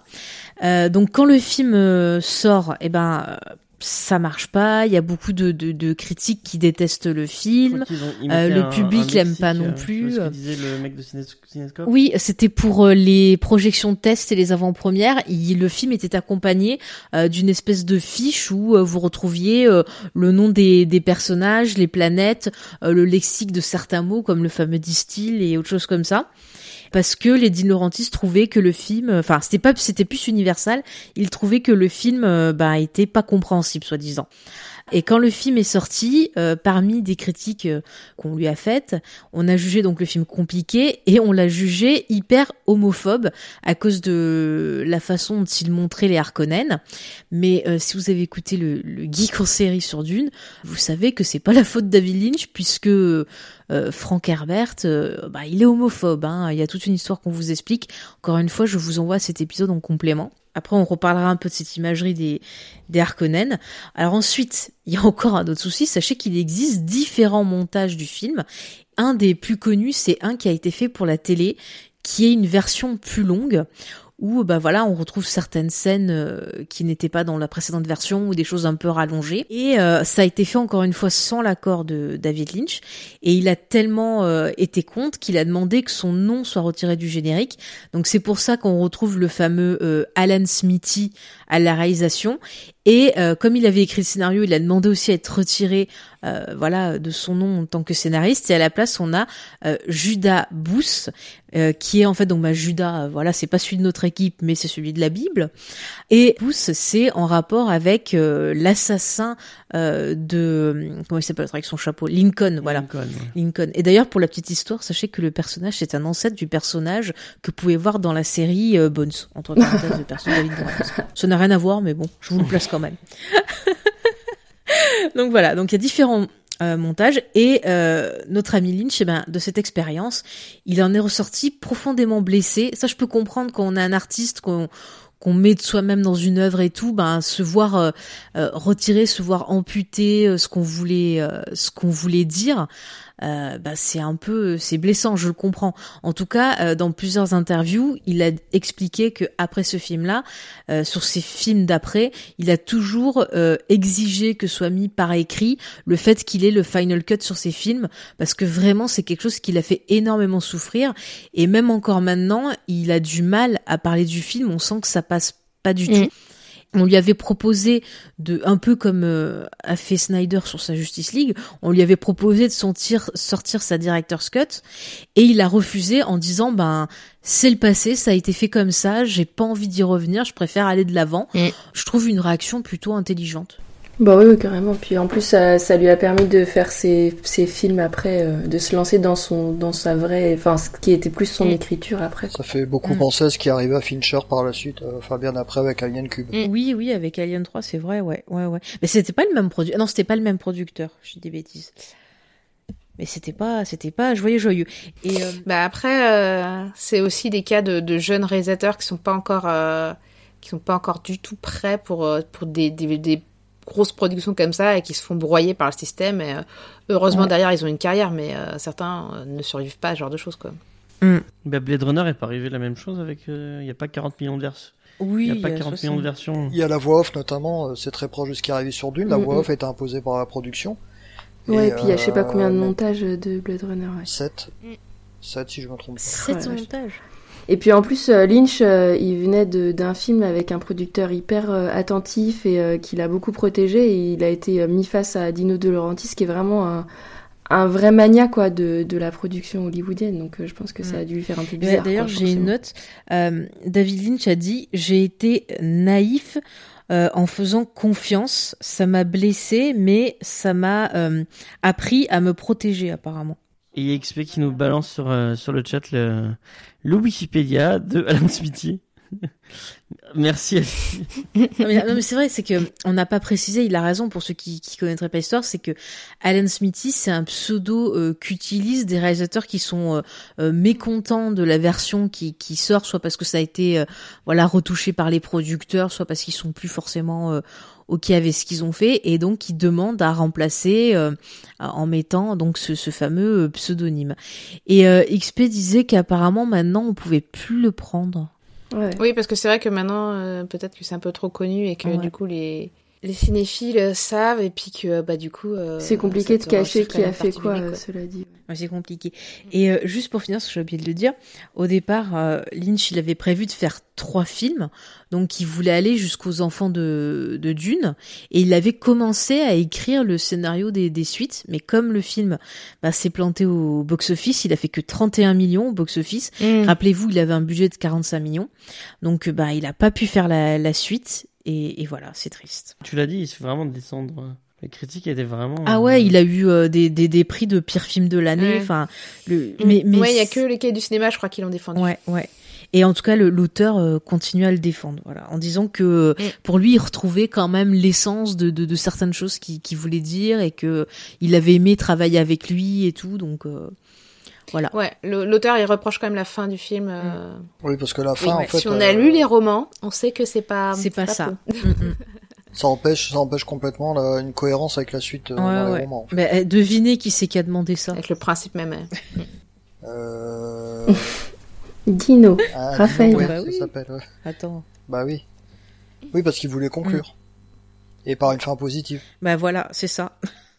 C'est pas assez happy end, allez. Tu veux qu'on passe à l'analyse euh, ou t'avais encore des trucs à Euh, dire sur la non, j'ai production j'ai dit un peu l'essentiel, mais vous voyez pourquoi on parle souvent de Dune comme un, un film euh, malade, parce que c'est effectivement un film qui a été dur, à, dur euh, bah, à produire, à sortir, et qui rentrait en conflit encore une fois entre le l'artistique, le créateur et euh, les producteurs, et c'est encore des problématiques qu'on retrouve maintenant. euh, bah voilà, on entend régulièrement parler de, de, de, de choses qui se passent pas très très bien. Du coup, on va passer la parole à Sophie qui Oui. va lancer l'analyse du film. Ah Oui, tout à fait. Je voulais proposer donc du coup de parler des thématiques peut-être qui euh, manquaient et peut-être celles qu'ils ont abordées, euh, celles qu'a bien abordées au contraire euh, Lynch. Parce que par exemple, il a fait des choix forcément pour l'adaptation, donc euh, tout l'aspect religieux euh, n'est pas du tout abordé et pas du tout non plus euh, du coup bah, le fanatisme qui est abordé dans les bouquins et qui est quand même un point important que euh, bah, le personnage de Paul en devenant ce surhomme, ce surêtre et en épousant la légende du Kwisatz Haderach, bah du coup crée du fanatisme.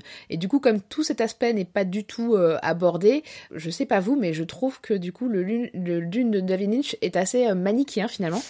Euh, Alors, je, je suis pas d'accord avec toi sur un point parce que je trouve que c'est un peu abordé euh, via, par exemple, le fameux euh, dispositif là qui utilise la, la voix.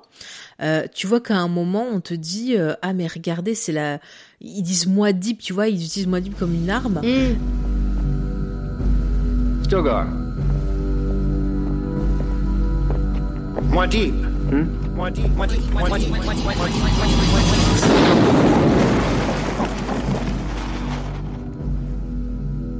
My name is a killing word. Euh, Il y a ce côté-là où vraiment tu sens que c'est plus euh, peut-être pas religieux, mais c'est- je le vois un peu comme un espèce de gourou, le Paul. A un côté hyper métaphysique, un côté genre euh, à la fin, tu vois, il dit Dieu a dit que il y avait ça qui a été fait, c'était comme ça, point barre.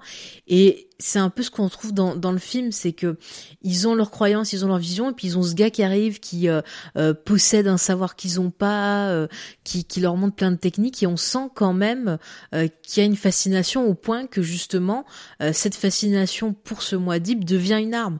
Donc c'est un petit peu abordé, mais je pense que ben avec les coupures, effectivement, c'est un peu Ah, mis de côté. Je, je pense que toi tu vois ça parce que t'as as lu les romans, mais euh, je pense pas que quelqu'un Oui. qui a pas lu les romans puisse voir quoi que ce soit là-dessus, Mm. quoi. C'est-à-dire que je trouve ça hyper intéressant d'avoir utilisé justement ce module son. C'est un truc qu'a rajouté David Lynch qui n'existe pas dans les romans, Mhm. Euh, et donc du coup vous ne verrez pas non plus dans le Villeneuve, mais euh, mais qui est intéressant parce que du coup ça remplace effectivement. euh, Enfin quand il dit par ma voix, enfin mon nom tue. Euh, c'est hyper intéressant, mais tu ne peux pas comprendre ça si t'as pas lu les romans. Et il y a un tas d'éléments comme ça qui, je trouve, euh, font sens si t'as lu les romans, mais si t'as pas lu les romans, tu passes à côté euh, bah, de- d'un tas de, ch- de Alors, choses. moi, j'ai pas lu les romans. J'ai Ouais. lu que le début euh, du premier. Et je suis d'accord avec Sophie, je trouve qu'on on passe vraiment à côté de cet aspect-là de, Mm.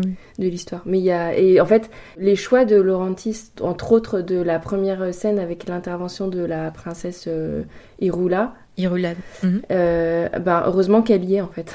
Parce que ça met en place déjà Mm. euh, un univers qui est totalement. Enfin, qui est tellement complexe que si t'as pas ça, et même les voix off que je trouve très lourdes dans le film, heureusement qu'elles sont là de temps en temps. Mais après, je trouve que c'est pas con parce que quelque part, c'est quelque chose que t'as, enfin, que tu retrouves dans les bouquins. C'est-à-dire qu'au début des chapitres, on a la princesse, un extrait de ses bouquins qu'elle a écrit sur Muad'Dib où justement, euh, elle te parle un peu de tout ça. Donc, euh, quelque part, c'est un peu faire un clin d'œil au bouquin.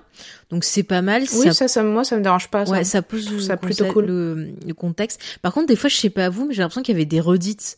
Parce qu'en fait, euh, on voit que ça a Mm. été rajouté ça au début, puis au début du film, euh, t'as justement les leçons de Paul. Et dans les leçons de Paul, on te représente bien chaque planète, on te réexplique euh, que les pistes c'est sur Arrakis, enfin, on te, on te redit un peu ce qui a été dit avant. Bah, après ça c'est pas dérangeant parce que dans un blockbuster américain on donne toujours les informations au moins trois fois, y compris dans les Nolan. Donc euh, ça pour le coup c'est quelque chose qui est habituel je trouve, euh, je pense. Ouais mais je sais pas, moi ça Et m'a... est pas dérangeant. Enfin moi ça m'a Moi, ça me dérange plus, peu. par exemple, le fait que la princesse Irulan arrive, reparte, Mm. arrive, reparte, en mode Attendez, j'ai pas tout dit. Et tu fais, ben, Enfin, oui, dans l'idée, ce serait marrant, mais en fait, c'est juste. Mm. Tu vois un visage qui apparaît, qui disparaît en transparence. Et en plus, les effets spéciaux sont vraiment, vraiment euh, ratés Mm. et vieillots. Et, euh, et je trouve que c'est l'un des éléments qui, qui, qui va donner tout de suite au film un aspect kitsch et vous rendre, pour ceux qui ne l'ont pas encore vu, le visionnage assez difficile. C'est le, c'est en plus des voix off, c'est les effets spéciaux, euh, et tout ce qui est sur fond vert qui est vraiment raté. Euh, J'ai entendu dire, je ne suis pas certaine, mais qu'apparemment euh, ils avaient eu moyen peut-être de travailler avec euh, euh, les effets spéciaux de, bah, de la boîte de George Lucas, mais qu'ils l'ont pas fait. Et que tu te dis, bah, c'est dommage que vous l'ayez pas fait parce que c'est sorti la, enfin, Et puis, euh, il faut... il faut- que les Star Wars Ouais. et euh, Les boucliers, ça pique les yeux, hein, quand même. ça pique Le responsable des effets spéciaux à l'origine a été euh, renvoyé ou a quitté le projet. Oh, bah, ça Il y a eu quelque chose pas. comme ça aussi. Et ça se Et sent. en plus, c'est qu'ils ont, euh, ben, ils ont proposé le film avec des effets spéciaux sur certaines scènes qui n'étaient même pas euh, finalisés. Donc tout ce qui est numérique, c'est vrai que ça ressort pas euh, tout le temps très bien. Après, par contre, tout ce qui est les gros verres et tout ça, je trouve que c'est quand même euh, hyper impressionnant. Ça passe encore très bien. hein. Ouais, mais ça, c'est parce que c'est des effets en réel. En fait, tous- les effets réels, les décors et tout, c'est magnifique Ah ouais. parce que c'est en réel et c'est en dur, quoi. Il n'y a pas euh, d'effet numérique dans le film. Bah euh, si, si, il y a les boucliers. effets boucliers et les Les boucliers, c'est de la ronéoscopie. Il y a, à l'époque, on faisait pas d'effet numérique. Oui, enfin, C'est de la rotoscopie, hein, les boucliers. d'accord. Non, mais bon, c'est un détail. C'est un détail. Excusez-moi. Euh, après, par contre, tout ce qui est incrustation est assez mal fait. Mm. Et, Voilà, c'est mal coup, fait. bah, ça, c'est clair. sent. Les fonds verts, ils sont. Ah oui, euh, des fois on on voit. on voit que c'est des fonds verts sur décor. euh, Mm. Et la première fois qu'on voit des ornithoptères, là, qu'ils appellent pas comme ça d'ailleurs, euh, l'espèce de fer à repasser, là, ça fait mal quand même. hein. Même euh, après, même sur les effets en dur, hein, je trouve que la partie, euh, tu sens que ça est devenu compliqué dans toute la partie du désert parce que les distilles, à un moment donné, sur certains plans, tu vois qu'elles sont mal euh, installées euh, sur les acteurs, qu'elles sont hyper mal installées même, tu vois qu'elle est un peu en décalage, etc. Alors que on te, rép- on te dit dès le début du film qu'il faut qu'elle se soit très bien installée, sinon ça Ouais. sert à rien de la voir. C'est ça. Ajusté sens comme que, les ouais, gens du désert. C'est ça. Et du coup, il y a certains plans même où tu vois que. Enfin, il y a des. Ouais, il y a des moments compliqués, on va dire, en production, et ça se voit à l'image, c'est assez dommage. Mais euh, après, c'est aussi une leçon de cinéma, hein, aussi. hein. Je pense que tout euh, apprenti euh, réalisateur devrait regarder les, les films ratés pour justement. euh, Mais je vous rejoins sur le fait que, bon, moi, pour l'avoir vu avant d'avoir lu le, le, bou- le bouquin, il y a des choses la- en ayant revu hier où je me suis dit, mais ça, c'est dans le bouquin et c'est pas du tout introduit, c'est pas, Mm. c'est des trucs qu'on loupait, euh, c'est assez flagrant. Enfin, enfin, on voit qu'il manque des bouts. Ouais. On Bah, voit qu'il manque certaines des scènes clés. choses, on va en, en parler, fait, quoi. Voilà, il, il manque des grosses scènes Mm. clés. Et on voit les restes de ces scènes clés qui auraient dû, je pense, apparaître, peut- peut-être dans la version de 3 heures. Ouais. On voit des restes. Je- J'en parlerai tout à l'heure quand on avancera dans le film, mais il y a un truc qui m'a qui m'a travaillé parce que bon, il se trouve que j'ai relu le bouquin récemment. je me suis dit, mais pourquoi il y a ça alors qu'on n'a pas eu ça avant quoi. Ouais. on, on en a parlé un petit peu de, sur le Discord de euh, Mm. Faye. Oui, oui. Donc euh, voilà pour euh, revenir sur euh, donc sur l'analyse plus du coup euh, bah le fait qu'il manque cet aspect religieux et toute cette subtilité du roman et que bah c'est aussi pas mal dû effectivement à ce qu'on vient de dire c'est-à-dire des scènes qui ont été euh, malheureusement coupées et ça se sent il y a aussi tout l'aspect aussi initiatique de Paul Travis Freeman aussi qui est complètement euh, passé à la trappe hein, puisque tout ça est résumé en quelques quelques Oui. séquences euh, bah du coup on a un film qui est très manichéen et je pense que le reproche par exemple d'homophobie vient aussi de là parce que euh, euh, ce qui dans le roman apparaît enfin si tu sais pas tu te dis ah ils sont c'est un peu appuyé ce truc là mais bon. Ok peut-être à l'époque. Mais là euh, dans le film c'est tellement appuyé le il reste plus que le manichéisme avec les arthrites qui d'un côté sont euh, euh, tout mignons tout gentils euh, ne se font que des compliments sont que enréolés de lumière blanche et dorée. Et, et à côté de ça les Harkonnen qui sont vraiment très très très très méchants. C'est ça. alors, même si tu sens qu'il y a les fascinations de David Lynch pour tout ce qui est l'aspect euh, industriel, euh, et là euh, je trouve qu'il y a limite un côté steampunk au film qui est vraiment cool, dans les décors, dans les vaisseaux, etc. Qui ça amène une ambiance particulière, comme disait Charlotte, de, de côté un peu, enfin même complètement malsain. bah il n'empêche que du coup on a quand même quelque chose qui est hyper manichéen et qui bah, ça manque de subtilité quand même. je sais pas ce que vous en pensez on a les nobles Atreides d'un côté mm. et on a les très méchants Harkonnen et par contre je, je rebondis sur l'aspect steampunk euh, c'est clair il y est et ça c'est un truc qui est très bien rendu c'est l'aspect low tech je dirais qu'il y a dans Dune qu'on a dans le mm. roman suite au djihad bultérien enfin on en a déjà parlé dans le podcast sur la série où on a un, un aspect low tech dans cet univers qui a très bien été rendu dans Lynch tout est Tu peux euh, juste expliquer ce que c'est low-tech? Ça veut dire que ça, c'est par rapport au high-tech que tu peux avoir euh, dans Star Wars, par exemple. Enfin non, attendez, en fait, le low-tech, c'est que la, la, la, technologie, elle est au minimum, tu vois. Tu vas pas avoir euh, de l'intelligence artificielle ou des trucs comme ça, en fait. C'est ça. D'accord quand on regarde les vaisseaux, on a des manettes, on a des joysticks qui ont l'air, euh, qui ont vraiment un look steampunk. Vous avez les suspenseurs de lumière là, qui ont, un look steampunk. Le, le palais de l'empereur, il a l'air euh, très froid. Il a, il y a pas d'écran, il n'y a pas de choses comme ça. Vous voyez, mm-hmm. par rapport à high tech qu'on peut avoir dans 2001. Mais après, ce qui est intéressant, c'est qu'il y a une vraie identité euh, pour chaque univers, et c'est à chaque fois quelque chose qui va, qui va être, bah, il y a une, beaucoup de textures. C'est-à-dire, je m'explique, c'est que tous les décors, tous les trucs comme ça, on, sent la texture des décors, on sent que c'est des choses qui ont vécu. On a la poussière, on a le côté âgé. Euh, je trouve que au niveau des décors et tout, c'est hyper vivant. Et euh, par exemple, je vais prendre l'exemple des, des Atreides. Euh, quand on voit les décors des Atreides, moi, euh, là, en revoyant le film, j'ai énormément pensé à une cale de bateau avec un côté un peu bois dans certaines pièces, euh, la façon dont c'est sculpté, euh, on sent que c'est un peuple voilà qui euh, qui ont une relation avec l'eau. Caladan c'est une planète d'eau et ça se voit dans leur décor. On a vraiment ce côté. moi j'ai pensé à des bateaux de pirates parfois dans dans certains ornements. Euh, on a ce côté aussi bah, très euh, martial, très militaire. Euh, mais pareil, ça reste toujours, je trouve, dans le côté. Un peu trop appuyé, par contre. Qu'est-ce que tu dis? Il y a un truc qui, a... moi, ça m'a un peu dérangé parce que moi, quand je lu les bouquins et l'image des attraits que j'avais, c'était vraiment bah, du coup une planète d'eau, mm. mais je voyais plutôt quelque chose de plus rugueux en fait. Ouais. Et, et je les voyais enfin le monde de Dune est plus féodal. Vraiment quand on parle de, proximité avec Game of Thrones c'est mhm. vraiment euh, tant dans la politique que aussi dans l'image du monde en fait euh, finalement euh, c'est limite de la fantaisie Dune plus que de la SF. oui oui je suis d'accord. Et, et moi je voyais les, les, les, Atreides comme des chevaliers quoi. Donc mhm. limite des chevaliers à la table ronde. D'ailleurs il y a cette imagerie puisque ce qui inspirait à l'auteur euh, bah, le, personnage de Leto et de même de Paul, c'est euh, la famille Kennedy, donc euh, vraiment qui elle-même est inspirée par tout le mythe arthurien. voilà. Et du coup, bref, là, je trouve que les, les, les, athlètes, surtout quand tu les vois dans les, dans les batailles, mhm. ils font soldats de la Seconde Guerre mondiale. Tu vois, Mais après, c'est peut-être justement pour le côté moderne, en fait. Parce que c'est vrai que dans le bouquin, je te rejoins. Moi, dans le bouquin, je les vois plus effectivement euh, comme des chevaliers. Quand tu vois par exemple le personnage de Duncan Idaho, c'est un peu l'image de ce chevalier courtois que tu avais lors des tournois ou des trucs comme ça. Mais c'est vrai que je pense que c'est clairement ça pour moi aussi. Hein. C'est un bretteur de génie. Euh, c'est ça. Un chevalier. Mm. C'est ça. Mais après, le côté martial, je pense que c'est aussi euh, pour le mettre peut-être parce que ça se passait dans les années 80, donc ils se sont dit on va mettre un côté plus militaire. Et si tu vois le côté Harkonnen euh, au niveau euh, de l'architecture, euh, de l'ambiance et tout, on a l'impression d'être dans une usine. C'est quelque chose de très euh, technologique, de très technique, un peu ce, ce côté, bah tu vois le progrès qui vient et qui te bouffe tout, qui pollue tout. parce que c'est vrai que l'épice, comme on disait, il y a le côté métaphorique avec le pétrole.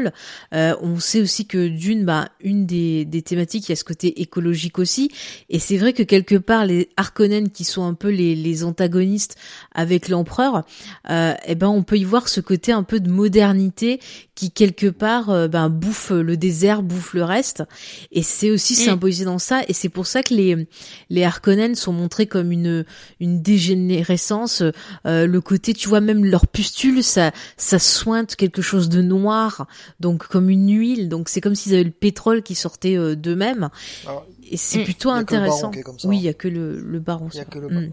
Après, ils sont roux. Il paraît que c'est un symbole de Ah, méchanceté. ça c'est Lynch. c'est voilà. une invention de David Lynch aussi, ça, Oui, oui. le fait qu'il soit roux. Ouais, c'est sympathique. Écoutez, rouge, c'est le sang, c'est la colère. Bon, Avec une voilà. coupe de cheveux là, rasé, euh, genre un coup de rasoir sur le centre de la- du crâne. alors, autant je trouve que euh, les, les costumes sont hyper soignés, Ouais. mais alors les coupes de cheveux, ça fait kitsch de ouf. En fait, j'aime Alors bien. après, je, je comprends et Oh. le Villeneuve a fait et Villeneuve a fait pareil de vouloir euh, euh, différencier les mantas euh, visuellement directement parce Mhm. que dans le roman on te dit que c'est des personnes, des êtres humains, etc. Et il y a toute une réflexion, mais que tu peux pas transparaître à l'image comme ça. Ils vont, les mecs ils vont pas se mettre à déblatérer euh, des chiffres et des faits, etc. Donc c'est c'est bien de les avoir rendus différents visuellement, Ouais. mais euh, mais dans Lynch c'est peut-être un peu trop. Euh, Ouais, mais il y en a un qui est quand même sous drogue Safo et pas l'autre. Oui, voilà. Oui, non mais Brad Dourif Donc, est juste euh, exceptionnel. euh, Parce que Peter DeVry, il a un sacré passif. Ah hein. oui, oui. Donc, Mais euh, ce qui est marrant par contre, c'est que dans le bouquin, c'était l'inverse. C'était, euh, enfin, dans la première version de Dune, c'était, euh, c'était, euh, c'était le, la team Atreides qui était, euh, qui était droguée euh, au Sappho. C'est vrai. si je pouvais revenir deux petites minutes sur les Atreides, s'il vous plaît. Oui, vas-y, juste, vas-y. euh, Sur la, sur l'aspect guerrier dont tu as parlé, euh, Mhm. Faye. Euh, en fait, on comprend euh, dans le bouquin que c'est ça qui dérange l'empereur. En fait, c'est que les Atreides sont en train, euh, enfin le duc Leto et les Atreides en général sont en train de mettre en place une armée qui va être aussi forte que les Sardaukar. Mm. Et c'est pour ça que l'empereur commence vraiment à, se- à être embêté par les Atreides. Donc cet aspect guerrier, cet aspect soldat, cet aspect militaire et, et même cet aspect stratégique qui est bien rendu par les modules étranges, les modules, euh, si je me trompe pas, ça s'appelle Oui, comme oui, ça, le ça, film, ouais. les modules Mhm. étranges. Voilà, c'est une bonne, une bonne idée du Lynch, hein, c'est pas dans le bouquin, mais c'est une bonne idée du Lynch pour montrer euh, l'aspect martial avancé des Atreides. Ouais. Mm. Euh, qui sont rendus dans le bouquin par l'art étrange, ce qu'ils appellent l'art étrange, et là c'est beaucoup plus visuel. C'est moi c'est un des trucs qui m'avait fasciné dans le film quand quand je l'avais vu gamin. Ces modules-là, j'en rêvais quoi. Ah, mais un, pareil, franchement, c'est trop bien. ah, c'est c'est génial, c'est un, une liberté qu'a pris Lynch qui est très bonne, qui est excellente. Je trouve. Bah, je trouve que euh, sur euh, l'idée que ça amène, c'est génial. Euh, dans le sens où rien que le moment où, il- Paul se rend compte que son nom tue, Tue, euh, ouais. je, je trouve que conceptuellement c'est génial. Par contre, euh, je trouve que les modules font hyper vite vieillot euh, à le regarder à nouveau maintenant. Euh, euh, Moi, ça voilà. me gêne pas. Mais bon, Moi, j'aime bien. surtout dans Ça, le combat ils- contre la machine en fait, les deux font. Ouais. Mais tu vois, tu- ils sont bien intégrés justement dans le décor, Mm. je trouve. Ça fait steampunk. hein. Mais en même Clairement, temps, t'as encore ce côté euh, de euh, parce qu'on sait aussi que voilà, euh, d'une c'est euh, un moyen aussi de parler de politique dans le fait que euh, on se fait embobiner par nos dirigeants et que souvent on dit rien. Et euh, en fait, avec le module euh, étrange, c'est un peu une industrialisation de la voix parce que ça reprend en fait euh, donc les Bene Gesserit, ils ont un truc qui s'appelle la voix et quand ils l'utilisent, en gros, ben ils peuvent vous forcer à faire ce que vous voulez ou euh, ça peut aussi ben vous blesser suivant l'intensité du truc. Et en fait, j'ai l'impression que les modules étranges, quelque part, eh ben, c'est un peu produire en série euh, ou trouver un moyen de faire que tout le monde ait la voix et que tout le monde, en gros, puisse se, se blesser. Et on retrouve ce côté un peu industrie. Et quelque part, on se dit, ouais, euh, les Atreides qu'on trouvait, euh, qu'on trouvait charmants, qui soignaient bien leur com, euh, qui avaient l'air d'être super à l'écoute et tout, bah en fait, finalement, euh, il faut se méfier parce qu'ils sont peut-être pas... euh, autant euh, sympathiques que ça en fait et c'est des petits sous-entendus qu'on peut voir quand on essaie de se pencher sur le film, de l'analyser et compagnie. Mais c'est vrai que effectivement, euh, si on connaît pas le, bouquin, si on connaît pas un peu tout ce qu'il y a autour et qu'on voit le film euh, pour la première fois, c'est vrai qu'on va peut-être pas s'arrêter forcément sur cet aspect-là.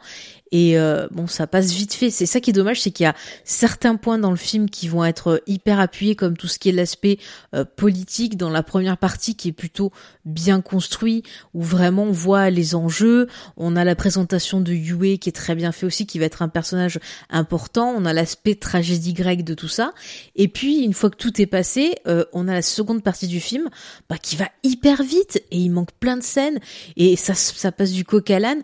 Et je comprends que quelqu'un qui n'a pas lu le bouquin euh, puisse être perdu. Ouais, ça c'est sûr. Mm.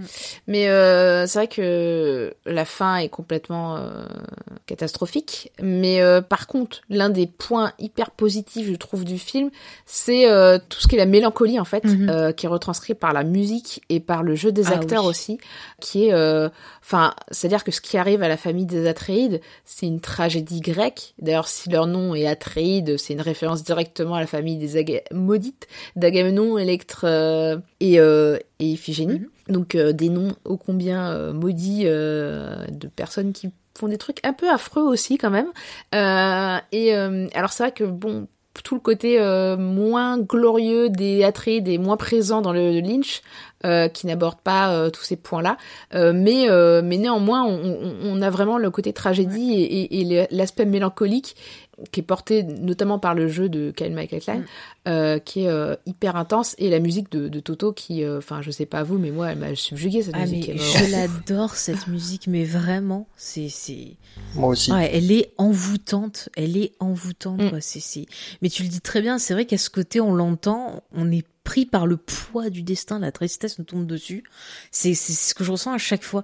Et il y a une scène aussi qui me marque en termes de tristesse, c'est au début du film, euh, quand Paul discute avec son père sur le balcon sur Caladan, où il a tout un discours et tout, puis il lui parle du fameux dormeur euh, qui doit se réveiller et compagnie. Mm. Et tu vois dans le jeu du gars qui sait ce qui va y arriver, il le sent, il est hyper triste, hyper mélancolique quand il regarde son fils. Et j'ai trouvé la scène magnifique parce qu'on sent le, la, relation entre le père et le fils, on sent le destin que lui connaît mais qui veut pas dire à son fils, et on sent à quel point il est résigné, mais euh, bah c'est sûr c'est pas joyeux quoi. Il va pas dire yeah génial, j'allais sur Araki, mm. je vais me faire piéger. Non non, on sent tout le poids du truc. mais ça, c'est fort. Est-ce que Enfin, je trouve que la musique au moins retranscrit tout, tout ce que du coup bah, le film en étant euh, un peu coupé, suturé, ne retranscrit pas. Mm.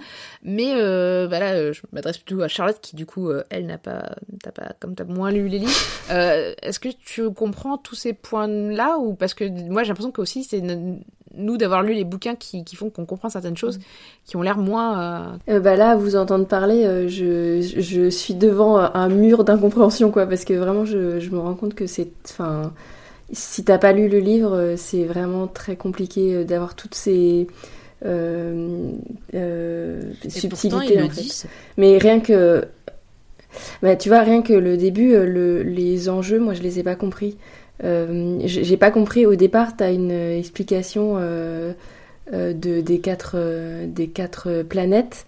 Et on t'explique que l'empereur veut saboter l'épice. Et moi ça je comprends pas pourquoi par exemple tu vois c'est l'empereur veut saboter veut pas saboter l'épice l'empereur non, c'est Non, en fait, c'est vrai que l'explication, et je l'ai revu hier le film, et, l'explication est très mal dite, en fait. C'est-à-dire qu'ils disent, ah, euh, ces quatre planètes veulent saboter l'épice. Alors que non, en fait, euh, c'est pas ça. Et euh, et t'as l'empereur qui plus tard explique son plan euh, à la guilde, mais c'est pas hyper clair non plus. Hein. Et honnêtement, je pense que les gens qui ont pas lu le livre, ils comprennent pas. Mm. Enfin, ils comprendront pas forcément le film, en fait. Donc je pense que et, finalement, cette petite note qui accompagnait la projection n'était pas une mauvaise idée. Mm. Quoi. Et ton avis, James, toi qui n'as pas lu aussi? T'avais compris, toi? Euh, Après, euh, on a dit qu'on parlait pas trop du Villeneuve, mais moi, le fait que avant de, avant de voir le, le film, du coup, j'ai monté l'épisode euh, de Faye et, de vous, du coup, sur sur le, la mini-série, et je me demande si ça m'a pas faussé la vision du Villeneuve parce que il y a des trucs où j'ai fait plus attention euh, et en en discutant avec des gens qui avaient pas lu le bouquin, euh, ils avaient peut-être, enfin, peut-être tout le délire autour du, autour de, du culte de de Moab Dib, où vraiment, enfin, vous, vous aviez vachement euh, euh mis mis l'accent sur ça dans la mini-série. Du coup, je me, enfin, j'avais compris que ça parlait de ça en me remémorant le Lynch comme, Charlotte, je le voyais pas du tout. Mhm. Et dans le Villeneuve, j'ai trouvé qu'il le teasait beaucoup, beaucoup, beaucoup. Enfin, moi, j'y ai vu plein de clins d'œil. Euh, après, on a dit qu'on y parlait, on parlait pas du Villeneuve, mais du Villeneuve, excusez-moi. Je me, je me demande si je me suis pas faussé la la vision et si, euh, en connaissant les thématiques du bouquin et peut-être plus grandement de la série télé, euh, je me suis pas faussé en disant ah oui là il est en train de tisser des trucs. Là il est en train de parler de ce qui de ce parce que comme vous avez spoilé mm. je sais ce qui va se passer dans la suite. Et du coup j'étais là ah là donc là c'est ça ça c'est ça ça c'est ça. Et je me demande bah si euh, effectivement vous, m'avez euh, on t'aurait apporté de la compréhension que tu ouais, pas forcément eu apporté une compréhension que j'aurais peut-être pas forcément euh, euh eu autrement quoi. Et tu vois ce qui prouve que peut-être le travail d'adaptation donc là on en revient sur la notion d'adaptation effectivement on le dit souvent moi c'est quelque chose que je pense hein, le film de, de Lynch en termes d'adaptation effectivement c'est pas la meilleure adaptation possible euh, du roman. Il manque plein de choses. Pour moi, en termes d'adaptation pure, euh, je reste sur la mini-série. Euh, mais il y a quand même, bon voilà, certaines essences, certaines choses que j'aime dans le bouquin que je vais retrouver dans le film.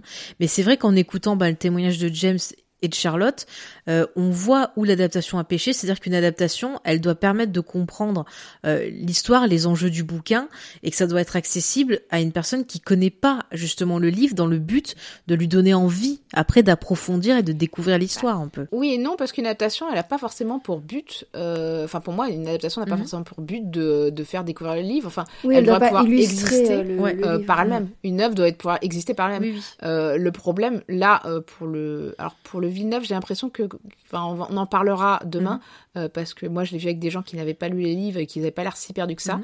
Euh, par contre, le Lynch, moi, je sais qu'à l'époque, la première fois que je l'ai vu, je n'ai rien compris. Et j'étais, euh, j'avais 16 ans. Bah, pour- J'ai rien Moi, j'avais compris, j'avais pas Et lu pourtant, le bouquin je la lisais, première fois que je l'ai je vu. lisais du Proust, hein, donc c'est pas genre j'étais une abrutie. hein. Ah ouais. Et moi, j'ai une question pour, pour vous, enfin peut-être plus pour Faye et Sophie et, et Christophe, du coup, qu'on lit les bouquins. En, en restant juste sur une question de narration, est-ce que bah, c'est c'est pas plus... Enfin, moi, au vu des deux trucs, je me dis c'est quand même... Enfin, de- qu'il le coupe comme ça, le, le, le Villeneuve, que donc le Villeneuve se fasse que sur ce pan-là de l'histoire et que après on aille plus loin. Est-ce que Lynch, il s'est pas mis... un- Enfin, après, c'est peut-être pas lui qui a décidé. C'est pas lui qui a Oui, c'est décidé. pas lui qui a décidé, mais est-ce que c'était c'est pas plus intelligent de la part des, des et on parle pas de Villeneuve ou de Lynch, mais de, de- des gens qui ont décidé de le faire en plusieurs films plutôt qu'en en- est-ce que c'est pas mieux au niveau de la narration de prendre son temps sur son et on, euh, comment vu comment je tourne mon truc, on, on- on sent que j'ai préféré euh, la, la version de Villeneuve, mais c'est euh, c'est euh, moi je, je voudrais savoir comment vous vous l'avez bon et Fake donc a détesté euh, spoiler attention elle a elle a, elle Ah, a mais, haï euh, la version. je vais, je vais vous, vous dire, moi, c'est de l'amour à la haine. Voilà le programme de, des soirées. Non, mais on peut répondre à ta question, Mm. je pense, James, sans parler du Villeneuve, Mm. en, en- répondant à la question est-ce que euh, est-ce qu'il faut l'adapter en, en une heure et demie seulement? Là, je pense que le Lynch répond de par lui-même que non. Et, euh, et de plus, en plus, il voulait à la base faire trois films, donc. euh, il voulait faire un film de trois heures. euh, Il avait son premier montage faisait quatre heures. Je pense que déjà ça répond déjà à la question que en une heure et demie c'est impossible. Enfin, Dune est un livre qui est en trois parties, qui était à l'époque explosé. enfin le livre explosait la taille de- des romans publiés à l'époque et encore aujourd'hui la version française est publiée en deux tomes pour le premier roman. Donc ça veut dire déjà que c'est quelque chose qui en plus à l'intérieur est très dense. Euh, parce que l'écriture est assez resserrée, Euh, enfin c'est impossible en une heure et demie. C'était, c'était. En euh, plus, la version française, elle est coupée là euh, où le, le Villeneuve est coupé, non? Non, non, euh, non, non, elle est coupée. euh, Il y a les deux premiers, il y a le premier bouquin et les deux autres. Parce qu'il y a trois bouquins dans le. le Oui, le- mais le le- roman en version française, il est coupé euh, vraiment en deux, et effectivement, il est coupé à peu près là où le Villeneuve s'arrête. Euh, t'es sûr? Attends, il est pas coupé à la, il est pas là coupé à la fin de Moabdib? Non, il, il, il débute euh, sur le livre 2. Je les ai juste à côté, tu veux que je Il débute sur, excuse-moi, il débute sur, j'ai pas entendu. Le tome 1 s'arrête euh, au début de... euh, Alors, il s'arrête, je crois, Quand ils arrivent dans le désert, Bah, au début du livre 2. chez le les. Fremen. quand Parce le... que le premier, le premier quand livre il- c'est Dune, le deuxième c'est Moabdib et le troisième c'est le prophète. Ah, ça, ça, ça coupe pas justement au moment où ils vont pour rencontrer les Fremen? Ah oui, mais ça c'est Moabdib. En fait, ça s'arrête au moment où il rentre dans la tempête. Ouais, c'est ça. Ah, Bah, donc c'est- un peu avant. c'est ça. euh, Bah en fait c'est comme la mini-série, genre le premier épisode de la mini-série, euh, il finit quand il rentre dans la tempête. Après ben il y a le reste qui reprend et ça finit à peu près euh, la deuxi- le deuxième épisode ça finit à peu près euh, au moment où il commence à prendre ses Mais Christophe, ses il a pas répondu à ma question. Et Moi puis non après, plus. Si- s'il a envie. Bah Euh, Christophe non, d'abord. Pour moi, pour répondre à la question, c'est bien simple. Pour moi, pour adapter Dune, il faut une série, une Mm. série télé du niveau de euh, Game of Thrones. Donc avec le budget, il faudrait une dizaine d'épisodes Mm. au moins. Et là, on pourrait vraiment avoir une bonne adaptation du roman, C'est avec toutes les thématiques, parce qu'il est, il est multithème le roman. Mm. Euh, je l'ai relu récemment, j'ai pris de l'âge par rapport à, la toute première étude, ça devait devait être la troisième ou quatrième fois que je le lisais, et il y a des choses qui m'ont touché plus que d'autres. Ouais. C'est ça qui est intéressant aussi dans le bouquin, c'est qu'il se, re- il se renouvelle lui-même au niveau des thématiques. Et pour arriver à l'adapter, c'est pas un film qu'il faut. Ou alors c'est c'est trois fois trois heures comme euh, Le Seigneur des Mm. Anneaux. Mon rêve, ce serait une série. Là, là, je pleure qu'on ait une série qui va sortir et qui ait pas l'adaptation de Dune. C'est vraiment dommage. C'est vraiment dommage. Quand j'ai regardé Game of Thrones au bout du troisième ou quatrième épisode, je me suis dit, on va peut-être enfin avoir une adaptation de Dune en série valable. Parce que j'ai vu dans Game of Thrones qu'on allait que, que les choses allaient changer Ah, tu l'avais dit dans budget. Ce série aussi arrive. déjà ça. Mais Voilà. moi, je trouve qu'il y a une très bonne adaptation de Dune, c'est la mini-série. En fait, il faudrait la mini-série avec l'esthétique de Lynch, et moi, je serais heureuse. Mais pour moi, c'est ça. Entièrement Tu peux pas faire le film en deux heures, c'est pas possible. Enfin, tu vois, regarde, c'est tellement coupé, il manque des scènes clés euh, pour Elle peut pas l'évolution de que, Paul. le, que la version de Villeneuve, Non, mais elle n'arrivera pas. ah non, mais la ver- non mais euh, que Villeneuve il est fait en, en deux films, c'est une très bonne idée. Mais au niveau de narration, euh, je suis d'accord avec ce que dit Christophe. Une mini-série, euh, enfin une série même en 10 épisodes serait très bien parce que c'est quelque chose de très dense. Et encore une fois, il aurait fallu par exemple un Peter Jackson D'ailleurs, Peter Jackson était intéressé à un moment de faire Dune. Et on l'a filé la Denis Villeneuve. bref. Mais putain, Peter Jackson, mais vas-y, refais. J'ai essayé, hein, j'ai essayé pour les. Non, mais je trouve que c'est quelque chose. Attends. Après, on avait, on n'avait pas dit que j'étais le seul à avoir le droit de parler du Villeneuve. je fais ce que je veux, c'est moi qui présente. Moi, j'ai rien dit, j'essaie d'éviter. Mais ce que je veux dire, c'est que c'est tellement quelque chose de riche au niveau du, de l'univers que tu peux pas, il faut deux films ou trois films. Euh, si tu veux le faire euh, voilà au, cinéma. Si tu veux faire si tu veux mm. faire euh, tous les thèmes du bouquin, t'es obligé de... Par contre, tu si tu veux faire un film, mm. même de 4 heures, il faut choisir un thème. C'est ça. Mais Lynch était Lynch était très concentré sur l'aspect pétrole au niveau de Ouais, mais il y a aussi tout le côté métaphysique avec les visions. Moi, je trouve perso que les visions sont euh, extrêmement bien filmées. On retrouve ce côté rêve avec un montage euh, bah, en labyrinthe où tu vas pas tout comprendre et que les choses vont prendre sens euh, au fur et à mesure du film. Et c'est un film qui va parler de métamorphose parce qu'il y a aussi cet aspect dans Dune mm. avec la métamorphose de, de Paul qui est voilà ce fameux dormeur qui s'éveille, c'est-à-dire que il passe de l'état d'humain à l'état quelque part bah, de, de surhomme, de divinité. Et je trouve que c'est un des aspects dans le film de Lynch que personnellement j'adore et qui est qui est hyper bien exploité. On le voit euh, justement, c'est pareil, une bonne adaptation pour moi de Dune en termes de narration, c'est qu'il faut respecter certaines scènes clés. Et pour moi, ces scènes clés qui sont importantes, c'est euh, la scène avec la main dans la boîte, c'est le fameux Gonjava. voilà. Euh, la scène justement de la mort de Leto et euh, la scène dans le désert où justement Paul a euh, ses visions où il, où il sent que son père est mort, qui voit que sa mère elle est enceinte, enfin où il y a vraiment tout ce questionnement qui vient à lui où il se dit mais qu'est-ce qui se passe, pourquoi je suis pas triste, enfin tout ce début de métamorphose qui se fait dans Paul où il se demande mais pourquoi je réagis pas comme un humain, ça c'est hyper important. L'anneau ducal justement cette scène, le fait qu'il refuse de le mettre, pour moi c'est hyper important du personnage. Il y a une autre scène clé, c'est la rencontre avec les les les Freemen, les Freemen avec le fameux combat contre quelqu'un où là c'est encore une fois un point hyper important pour l'évolution du personnage. Et moi je couperai là sur cette partie-là, je ne dis pas le reste des scènes clés pour le reste, mais voilà ce qui était important euh, si on devait faire une première partie. Mais effectivement pour la psychologie des personnages, euh, il faut il faut pas un seul film, il en faut plusieurs et il faut vachement bosser la caractérisation des personnages. Encore une fois, je vais parler de Jessica parce que ça va être un point que j'aborderai aussi demain. Euh, J'aime beaucoup l'actrice dans Lynch qui joue Jessica, mais euh, dans euh, dans ce, cette version-là, il en fait un symbole de de, de mère euh, douce, de mère euh, qui fait attention à ses gosses, qui est euh, voilà tragédienne. Il y a même des plans des fois où elle tient sa fille, il y a un côté un peu Pieta et compagnie, alors que dans les bouquins, Jessica, c'est un peu un côté Cersei, c'est-à-dire qu'elle est là, elle fait tout pour appuyer son fils, pour le mettre en place. Elle n'hésite pas à le critiquer quand il fait des conneries. C'est un perso fort euh, qui est dans l'action. Et en fait, ce qu'il faut savoir, c'est que bah dans le film, il y a beaucoup de choses qui ont été coupées parce que les producteurs, ils ont dit, eh, eh, Jessica, il faudrait un peu couper des scènes, là, ça va pas, tu vois. Et on perd en force, alors que c'est un perso qui est hyper intéressant. Et tout le parcours avec Paul, le fait qu'elle-même euh, a peur de lui dans cette, ce côté métamorphose est hyper intéressant. Et c'est pas assez exploité dans le film. Mais les personnages féminins sont pas assez exploités dans le film. Ils sont pas bons, ah, les personnages féminins dans Lynch.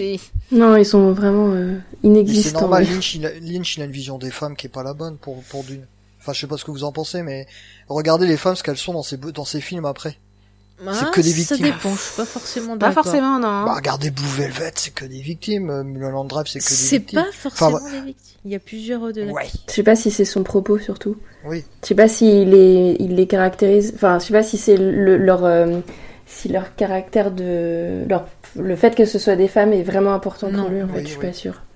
Je pense qu'il aime les filmer parce qu'il les trouve belles ou parce que il a une fascination aussi pour. Euh, elle leur plaît, mais elle, elle, lui plaise pardon.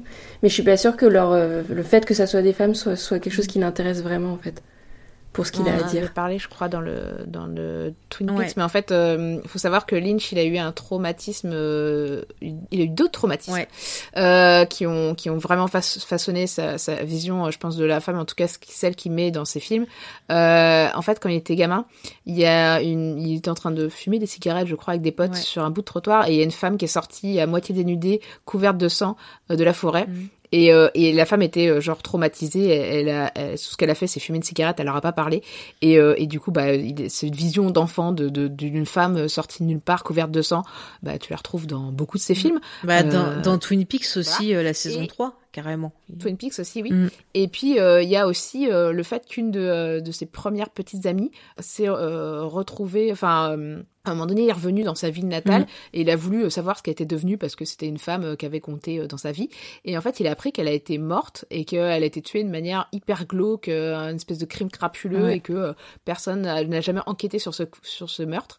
Et, et vraiment, ces, ces, deux, ces deux affaires, enfin ces deux traumatismes l'ont marqué et, et une- du coup lui donne cette vision de la femme effectivement euh, euh, victime délaissée et oubliée, négligée par un monde d'hommes euh, un peu patriarcal, etc.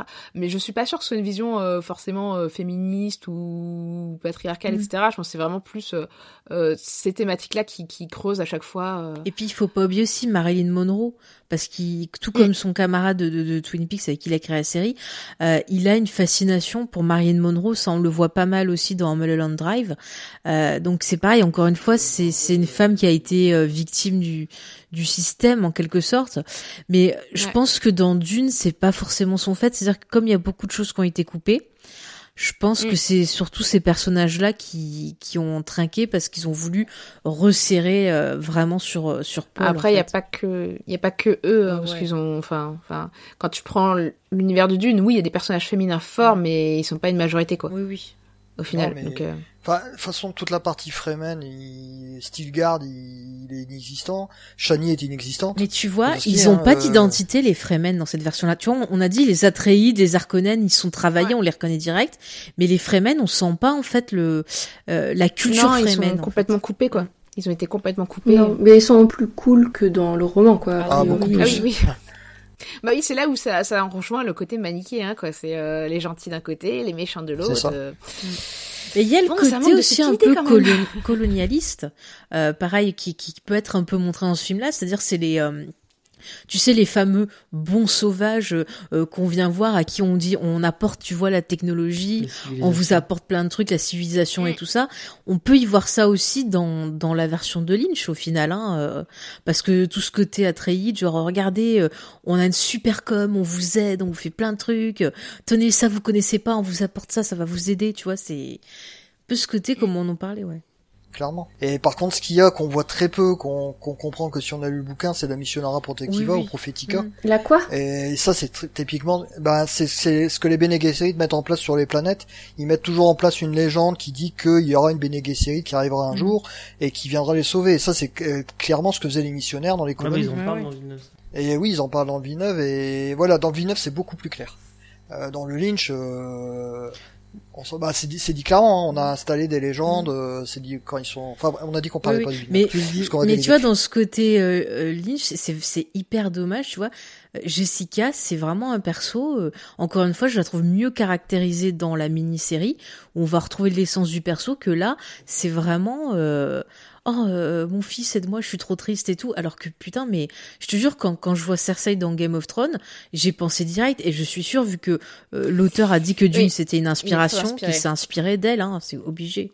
Ah oui, mais Jessica est, beaucoup plus Mm. subtile que ça euh, dans le Ah bouquin. ouais. Elle, est, elle est toujours liée au Bene Gesserit d'une manière ou d'une autre, même si elle a désobéi au Bene Gesserit. Elle est toujours finale au Bene Gesserit. De toute façon, elle, elle permet euh, à Gaius El Moyab de faire le test du Comchabar sur son Bah fils, oui. Alors qu'elle aurait pu l'empêcher. Bah, moi, j'adore ce personnage. Euh. Et Shani, moi, je trouve regrettable, c'est le Shani Mm. du Lynch, parce que Shani, pour moi, c'est un, un personnage aussi Mais fabuleux. c'est une super guerrière, quoi. Enfin, je veux dire, faut pas une déconner avec super Shani. guerrière. euh. Ah bah non. Et bon, la même chose, il a loupé des tas de choses. Et là, Shani, euh, enfin, on, on la voit très peu. Et même le casting. hein. Je- Alors, j'adore cette actrice dans Blade Ouais. Runner, hein, mais Ah, elle est euh, mais je trouve que là, euh, elle a l'air toute maigre. Elle est transparente euh, pour le rôle. Transparente, c'est un très bon terme. Oui. Ouais. Entièrement d'accord. Elle est transparente. Et puis même, il introduit pas non plus dans le rêve avant, tu vois, les, les séquences de rêve, toi, fait, tu trouves qu'elles sont bien. Moi, je trouve qu'elles sont. euh, Enfin, il y a, il y a des trucs qui sont intéressants, tu vois, la manière dont, dont les rêves sont amenés, la- le côté ça se déchire, euh, euh, les, les images, la- le montage des images est hyper intéressant. Mhm. Et, et je trouve que plastiquement, de toute façon, euh, Lynch à chaque fois il gère, mais euh, mais mais mais il n'utilise pas du tout ses visions pour amener, faire avancer, parce que dans dans le roman, Mhm. Et euh, dans le V9, mais on va juste vite, voilà, on va en parler vite fait. Euh, ça, c'est- c'est c'est- c'est amené, c'est lié. Les, les visions amènent une narration et permettent de, de gérer le suspense à la manière de Hitchcock qui va te présenter euh, euh, l'arme du crime, que le spectateur sait qu'elle est là Mhm. et euh, le personnage ne sait pas. Ces visions-là permettent d'amener des choses que le personnage ne sait pas encore quel sens va voir ces images, Mhm. mais euh, plus tard vont faire sens dans la tête du spectateur et dans la tête du lecteur. Et là, il s'est pas du tout utilisé quoi. C'est euh... je sais pas, je, sais pas ce qu'il voulait faire, mais c'est pas, c'est hyper mal utilisé les visions, je trouve. Mais Faye, est-ce que tu trouves que les visions, moi je les aime bien visuellement, je suis d'accord avec toi, Mhm. j'adore. Hein mais des gens ne seront pas que c'est de la préscience. Pour moi, c'est pas de la préscience. Enfin, enfin c'est mon Ouais, opinion. euh, Oui. Excuse-moi. Je veux dire, pour moi, c'est pas de la préscience. Il fait des rêves. euh, Le problème qui me gêne beaucoup dans le Lynch, c'est qu'il parle de beaucoup de choses qui n'ont aucun sens si on n'a pas lu le bouquin. Notamment euh, ces phénomènes, ces rêves. On voit pas ce que c'est. Mhm. Quand il parle de l'endroit où on ne peut pas aller pour les Bene Gesserit, Hein, on- à un moment, il redit plusieurs fois dans le film, il dit, tu as été là où on ne peut pas aller. En fait, c'est parce que il y a l'histoire de la mémoire seconde. Oui, oui. D'accord? Hein? Et les Bene Gesserit ne peuvent pas aller dans la mémoire seconde de leur père et de leur euh, grand-père. Mhm. Mais Paul, mais le Kizadirac peut. Il en parle et c'est plusieurs fois nommé dans le dans le film de Lynch, alors que ça a aucun sens parce que la mémoire seconde n'est pas introduite. Euh, le fait que Saint Alia du couteau est une abomination, ça n'a aucun sens parce que euh, ça n'a pas été introduit. Voilà, Après, c'est Saint-Alia du couteau, je pense que les, les Oui. scènes avec la gamine euh, et, et la possession de la révérende mère, même si tu comprends pas ce qui se passe, euh, je pense suggère quand même pas mal le côté. euh, de temps en temps, le film arrive à se rattraper et à retomber sur ses pattes, comme avec le module où il, finalement Oui. il arrive à réintroduire euh, ce qu'il n'avait pas réussi Ouais. à introduire comme idée du film, enfin du livre, d'une autre manière. Mhm. Donc là, je pense que c'était réussi. Et puis, euh, bah alors pour le coup, petite parenthèse sur Saint-Alia du couteau, mais excusez-moi, cette enfant, elle est hyper flippante. Mais Et l'actrice n'a pas été torturée par réalisateur Mais- parce que le nombre de réalisateurs qui torturent leurs les actrices gamines pour leur faire obtenir soi-disant des scènes effrayantes, là euh, l'actrice elle parle mais euh, genre avec plaisir de cette scène de, euh, de ce peut-être une vraie tournage. C'était un Mais c'était son moment. premier rôle en plus justement, et elle a joué après dans Twin Peaks non, mais qu'elle moi, je, faisait je la. voudrais qu'on salue les réalisateurs qui ne torturent pas leurs C'est acteurs. ça. voilà. Et après, elle faisait la, dans Twin Peaks la sœur de ah comment ça s'appelle? De la brune là. Ouais, de... Je plus. Ah, faudrait que je revoie ça. si Ouais, ouais, mais tu la vois dans un ou Oui, deux celle qui épisodes. danse à un moment donné. euh, Mais elle, chante. maintenant, cette actrice, vous la voyez dans les téléfilms de Noël chaque année. C'est une rousse. Voilà. Ah, Je crois que c'est. Alison et Witt ou un nom comme ça, je crois. d'accord. Et quand ils disent, elle, elle est née avec tous les pouvoirs d'une révérende Oui. mère. Bah oui, mais pourquoi? Ben parce que Si- si, il si explique, il explique, ils disent que Il explique il, comment? il explique. Alors je l'ai revu ce matin, je peux vous le dire. Euh, Oui. On voit le truc de la cérémonie et ils disent euh, la cérémonie du changement de Jessica a fait que Alia, euh, elle est née plutôt avec tout le savoir d'une révérente mère. Ils le disent texto. Oui, mais pourquoi elle est avec Oui, ça, il me semble que c'est- tout le savoir Parce qu'ils expliquent, ils expliquent dans le truc que quand tu Oui. fais cette cérémonie là, Mais ça, t'es pas obligé de le savoir, je pense. Pardon J'ai pas entendu, excuse. Pour le pour le la compréhension du fi- du film, t'es pas enfin de l'histoire, t'es pas obligé de le savoir. euh, t'es pas obligé de savoir les origines. Non, de mais je veux dire, là, là euh, attendez, là, ce que je veux dire, c'est qu'ils le disent dans le film, ils disent que la cérémonie, en gros, euh, c'est euh, la vieille euh, Bene Gesserit qui, qui euh, euh, abandonne la vie, et Jessica, justement, découvre... euh, bah, découvre un peu la vie des, des autres révérentes mères qui étaient avec elle et que du coup la petite le capte donc en fait enfin moi quand j'ai vu le film j'avais pas lu le bouquin moi ce que j'avais compris c'est qu'elle était euh, hyper puissante cette gamine et donc, euh, vu qu'elle a les, les pouvoirs euh, d'une révérente mère en étant enfant et qu'elle va grandir, elle va s'améliorer. Pour moi, ben à la fin, j'avais compris qu'elle dominait euh, euh, la révérente mère qui est avec l'empereur, quoi. Donc, enfin, je trouvais ça logique. Pour moi, dans ma tête, Alia, j'ai toujours vu plus puissante que Paul. Enfin, moi, c'est comme ça que je le ressens. Et oui, clairement, elle est, oui, elle l'est. Ouais, ouais. Euh, oui, ok. Non, mais Ouais, c'est un, c'est un détail. Mais si t'as pas la notion de mémoire seconde, tu peux pas comprendre le truc. Je suis désolé. Oui, mais tu comprends juste qu'elle est plus puissante. Enfin, moi, j'avais compris juste ça. Oui, et, oui, et oui. juste, attendez, juste, je, je, je, je reviens sur les visions, parce que tout à l'heure, j'ai pas pu euh, réagir, et après, je vous laisse la parole. Moi, les, visions, encore une fois, ce que je trouve intéressant, c'est que à chaque fois, euh, c'est introduit, tu vas avoir un mouvement de sable, tu vois un truc comme ça, et tu vois Paul qui respire, et que tac, ça déclenche la, la vision. Mais ces couillons, ils rajoutent une voix off par moment en disant "Oh, je sens l'épice", alors que, enfin, moi, je l'avais, je l'avais vu parce que tu vois le perso qui qui prend une inspiration et qui sent l'épice et paf ça déclenche la vision et ce qui est intéressant c'est que tu peux le voir comme ça mais tu peux le voir aussi avec un deuxième sous-texte et euh, c'est un truc que j'avais vu sur internet quelqu'un qui voyait ça comme euh, le perso serait en fait aliéné à cause du traumatisme ben, de ce qui s'est passé et que les visions seraient en fait une illustration de sa folie et du fait que euh, il ait la rage et qu'il veuille se venger et qu'il ait des images et des fantasmes de choses qui passeraient dans sa tête. Alors je sais pas si c'était une des idées de Lynch, mais je trouve ça plutôt euh, intelligent, je trouve. Je laisse réagir, c'était Charlotte, vas-y. Euh, non, non, en fait, je vous écoutais parce que euh, je vous parlais de plein de notions euh, très mhm. obscures du coup. Et euh, je peux pas m'empêcher de pas comparer, enfin de comparer avec avec le Villeneuve. Je vais, je vais pas en parler, mais effectivement, on, on peut reprocher à Villeneuve de souligner tout mais quand tu connais pas du tout en fait je trouve que le Lynch il est très fascinant dans sa direction artistique parce mhm. que c'est vraiment très beau ça reste beau je trouve aujourd'hui mais c'est vrai que si tu cherches euh, et euh, XP disait en rigolant euh, dans le chat que de toute façon Lynch on mhm. comprend jamais rien. C'est vrai, mais généralement quand il y a un récit, enfin un scénario linéaire chez Lynch, on comprend quand même ce qui ce qu'il veut dire. Et là, c'est tellement complexe que je, je, je pense que c'est mort parce qu'à cause du, du Villeneuve, il y aura pas. Mais Christophe a raison, il faudrait un, une série qui prend mhm. vraiment le temps, quoi. Et alors, je sais pas, il faut que vous m'expliquiez parce que mhm. c'est vous qui savez, mais il me semblait que Paul était un personnage très beaucoup plus euh, torturé.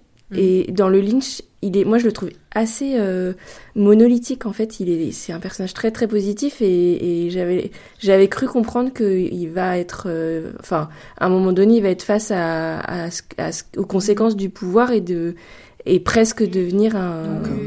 Ah mais effectivement, c'est un perso qui est torturé parce que euh, dans le bouquin, t'as le fait que tu commences, c'est un ado euh, qui n'est pas prêt à assumer le pouvoir et mhm. justement euh, la fameuse scène où son père meurt, sa mère lui dit ah ben t'es le duc, tu dois mettre l'anneau et il refuse parce que justement il se dit non je je soit parce qu'il accepte pas la mort de son père, soit parce qu'il se sent pas prêt. pour pour demain les trucs où elle voit. C'est toi. et et et euh, attends, ce que je veux dire c'est qu'il va découvrir aussi parce que ça implique le pouvoir et il va comprendre aussi qu'il va devoir être plus dur et que c'est autre chose que euh, l'idée romanesque qui s'en faisait au travers de son père quelque part. Et puis t'as tout ce côté métamorphose avec ses pouvoirs, avec son corps qui change.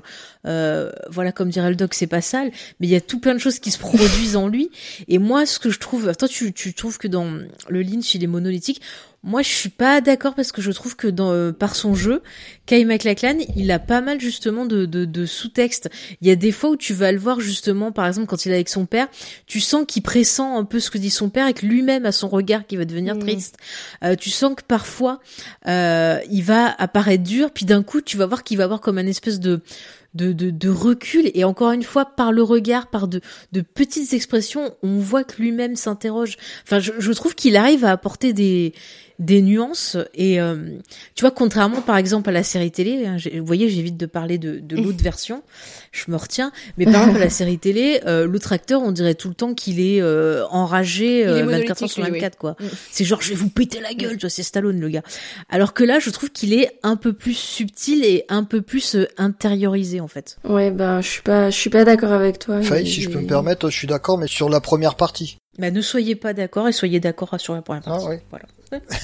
La première partie, je suis d'accord avec toi, mais à partir du moment où il tombe chez les Fremen, il devient monolithique. Hein, le mec, ça en dit, c'est le mec qui a tout compris, qui est prêt. Euh, en même temps, t'as vu tout ce que c'est coupé. Euh... Non mais alors, oui, voilà, voilà. je vais couper la poire en deux. Effectivement, le, le, jeu le plus monolithique de Paul qu'on a, ça reste quand même dans la mini-série. Quand même, euh, voilà. Oui, ah euh, rendons bah à César euh, ce qui appartient à César. Oh, Chalamet, c'est pas moi non plus. Hein.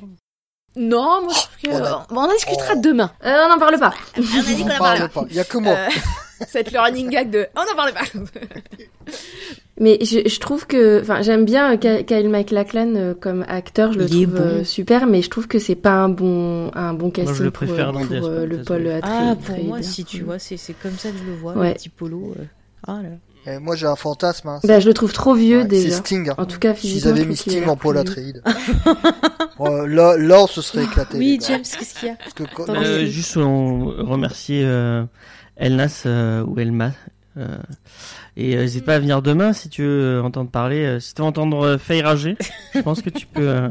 je sais pas si elle a fait exprès, mais sachez qu'elle a, elle a placé toutes ses billes pour pour demain. Elle a, elle a parlé de toutes les thématiques qui, je sais, qui l'énervent.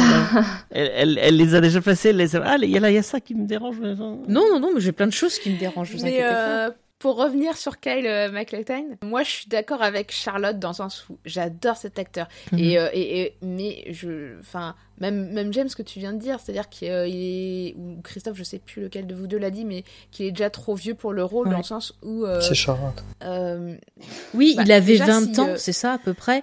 Et Non, le rôle pas- est censé avoir son âge, 14-15 c'est- ans, le perso. c'est comment il rend en fait physiquement en fait. ça. Physiquement, il est Oui, il a assez une tête de imposant. vieux, il a une déjà. tête de vieux. Mais il, non. il est assez carré, assez massif au niveau euh, il a ma- une de Mais non, il a pas une tête de de ses vieux. Et, Oh si. Ah non. Si. et en fait, il, il impose en fait, il, est imposant direct d'emblée, alors que normalement Paul au contraire, c'est quelqu'un d'assez euh, frêle, assez. euh, moi pour le coup, je trouve que Timothée Chalamet colle plus en termes purement physiques hein, euh, au personnage en fait Là, tu fais grincer que des j'avais dents. en tête en lisant le bouquin. mais voilà, après, euh, je trouve que Kyle MacLachlan, il a quand même de la subtilité dans son jeu, mais le problème, c'est que euh, toute cette subtilité qu'on aurait pu avoir euh, n'est pas apportée par par le film en fait en lui-même, quoi, par ce qu'il propose et ce qu'il raconte, quoi. C'est-à-dire que potentiellement, peut-être qu'il y avait dans des scènes qui ont été coupées, mais ce qu'on voit là, c'est un Paul qui effectivement, enfin, ça en revient à ces traits manichéens en fait. Et, et c'est dommage quoi. Mais je pense qu'il y a aussi pas mal de choses qui ont été coupées et qui font que bah Ah, je me permets juste de dire que je suis pas d'accord, c'est que le début du film, justement, je trouve qu'il a l'air d'avoir des traits plus détendus, plus justement un côté un peu joyeux juvénile, et dans la deuxième partie, il a vraiment des traits qui vont être plus durs, les, tu vois, les, Elle les, trucs plus ouais. froncés. Enfin, moi, je, je trouve qu'il y a quand même un petit truc. Mais effectivement, ah, par je, contre, je vois pas ça. Je suis euh, désolée. bah c'est pas grave. Mais effectivement, par contre, je vous rejoins. Euh, c'est vrai que sur cette deuxième partie, c'est tellement rushé euh, qu'il a euh, plus grand chose à jouer. Et c'est vrai que sur la, les dernières scènes, le mec, il est mort. Euh, on dirait Bruce Willis maintenant, tu vois. Dans le côté, euh, je suis mort et je dis plus rien, tu vois. Et ça, c'est un peu dommage parce que tout le reste, quand même, moi, je j'aime bien son interprétation. Voilà, je, je suis pas Je pense que c'est l'ayant vu dans Twin Peaks et à la fin en plus de la saison 2 de Twin Peaks en plus apparemment c'était quand même euh, tout le monde avait lâché le navire quand même et jusqu'au bout le mec jouait essayait de tenir le coup de, de même quand il y avait plus personne pour tenir la série il était encore là Euh, donc je pense vraiment que c'est pas la faute de cet acteur c'est c'est c'est euh, je pense que je, je, je vois limite les problèmes de, du tournage euh, dans le regard de Kyle MacLachlan quoi c'est euh, Bah, ça, ça, je, ça, c'est je te rejoins. je suis mais- d'accord. Il y a un truc que tu disais aussi, euh, Faye, euh, Oui. quand on matait le. Parce qu'on a rematé le- l'émission de Flopbuster sur Cinéscope. Et, euh, et c'est un truc, on, on- encore une fois, je, on va me reprocher de mettre les parallèles, mais est-ce que le casting, il est. Il, ma- il manque pas un tout petit peu de diversité quand même euh, Bah en même temps, c'était les années euh, C'est- effectivement, 80, c'était les donc c'était 80. pas une époque où euh, tu mettais beaucoup de diversité, mais je trouve que euh, effectivement avoir un peu de diversité dans dans les acteurs, ça aurait été sympa justement au niveau des Fremen, euh, qui est un peuple du désert. Euh, moi effectivement, je les vois pas comme des euh, des rednecks ou des blancs euh, pure euh, pure souche. Effectivement, c'était une bonne idée de prendre Javier Bardem par exemple, Mm. tu vois, au niveau physique. Oui, tu vois, je vais plus dans ma tête, c'est comme ça que que que je les vois, quoi. Effectivement. Complètement. Même, en fait, on pourrait même aller carrément beaucoup plus loin, je pense, hein, parce que, euh, enfin, même le Villeneuve, je trouve, va pas assez Oui, loin oui. en termes de diversité, dans le sens où les mecs viennent de planètes différentes, donc ils devraient avoir euh, Des un accents un différents. différent chacun, des accents différents, etc. Mm. Mais bon, après là, on, on, on exige trop là, faudrait euh, une série. Mm. euh, Mais voilà, par contre, tu vois, il y a un truc, oui, on a parlé des choses qui allaient pas dans le film, qui sont liées, voilà, à des problèmes de production ou autre. Mais il y a quand même un truc qu'il faut parler et que moi, qui fait que pour moi, c'est, ça fait partie de mes films chouchous, c'est un film culte. Mais il y a beaucoup, beaucoup d'images qui ont marqué la pop culture et des images cultes. Même si vous, euh, voilà, il y avait Cinémascope qui en parlait. Même si vous connaissez pas le film ou vous avez euh, vu par-ci par-là, il y a des images qui vous ont marqué. Il y a des plans magnifiques, ces plans avec les verres. Euh, moi, ça m'a fasciné, quoi. Des trucs gigantesques, magnifiques. Euh, Enfin, il y a tellement de scènes qui m'ont marqué. La scène de la boîte, elle est, elle est très très bien faite. On sent la souffrance du truc. Moi, ça me gratte à chaque fois. Ça me, j'ai envie de. La, la première fois où on voit le Ah baron, ouais, le baron, il est effrayant. Enfin, quand il se, quand il s'élève avec la musique là, Mm. mais enfin, on parle beaucoup des Atreides, mais les Harkonnen ils sont ah, ils sont cauchemardesques, quoi. Il y a vraiment tout Il un les côté a beaucoup onirique. plus réussi que les Atreides. Il Non, mais alors moi, par contre, il y a une scène que j'adore, qui est complètement what the fuck, qui n'a aucun sens, je pense, qui n'a aucune utilité, mais juste pour la beauté de la scène. Ouais. C'est euh, quand t'as le baron qui, qui se met à rigoler et à tourner autour de, euh, Ah ouais, du, vase avec de, et t'as l'autre qui joue de la musique. Et, Ouais. et d'ailleurs, ce personnage ne sert à rien. Euh, mais j'adore cet acteur, donc je suis hyper contente qu'il soit là. Mais il, à chaque fois, il regarde dubitatif le baron en mode mais qu'est-ce que ce mec fait Alors qu'il devrait regarder Peter euh, de manière dubitative parce que c'est lui qui a l'air quand même hyper bizarre comme mec. Et la scène quand même de Sting euh, en slip, elle a marqué tout le monde. De Sting qui sort en slip. Bah, c'est cette scène que je parle en fait qui se clôture avec euh, Sting euh, qui apparaît et qui rigole tout seul. C'est marrant, c'est l'image qui m'est revenue en tête dès, dès, le début quand t'as parlé d'images ah marquantes.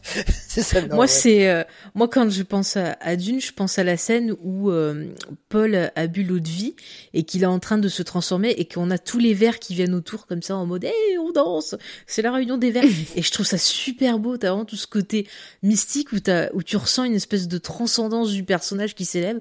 Et à chaque fois que je pense à Dune, je pense à ça, au verre qui danse.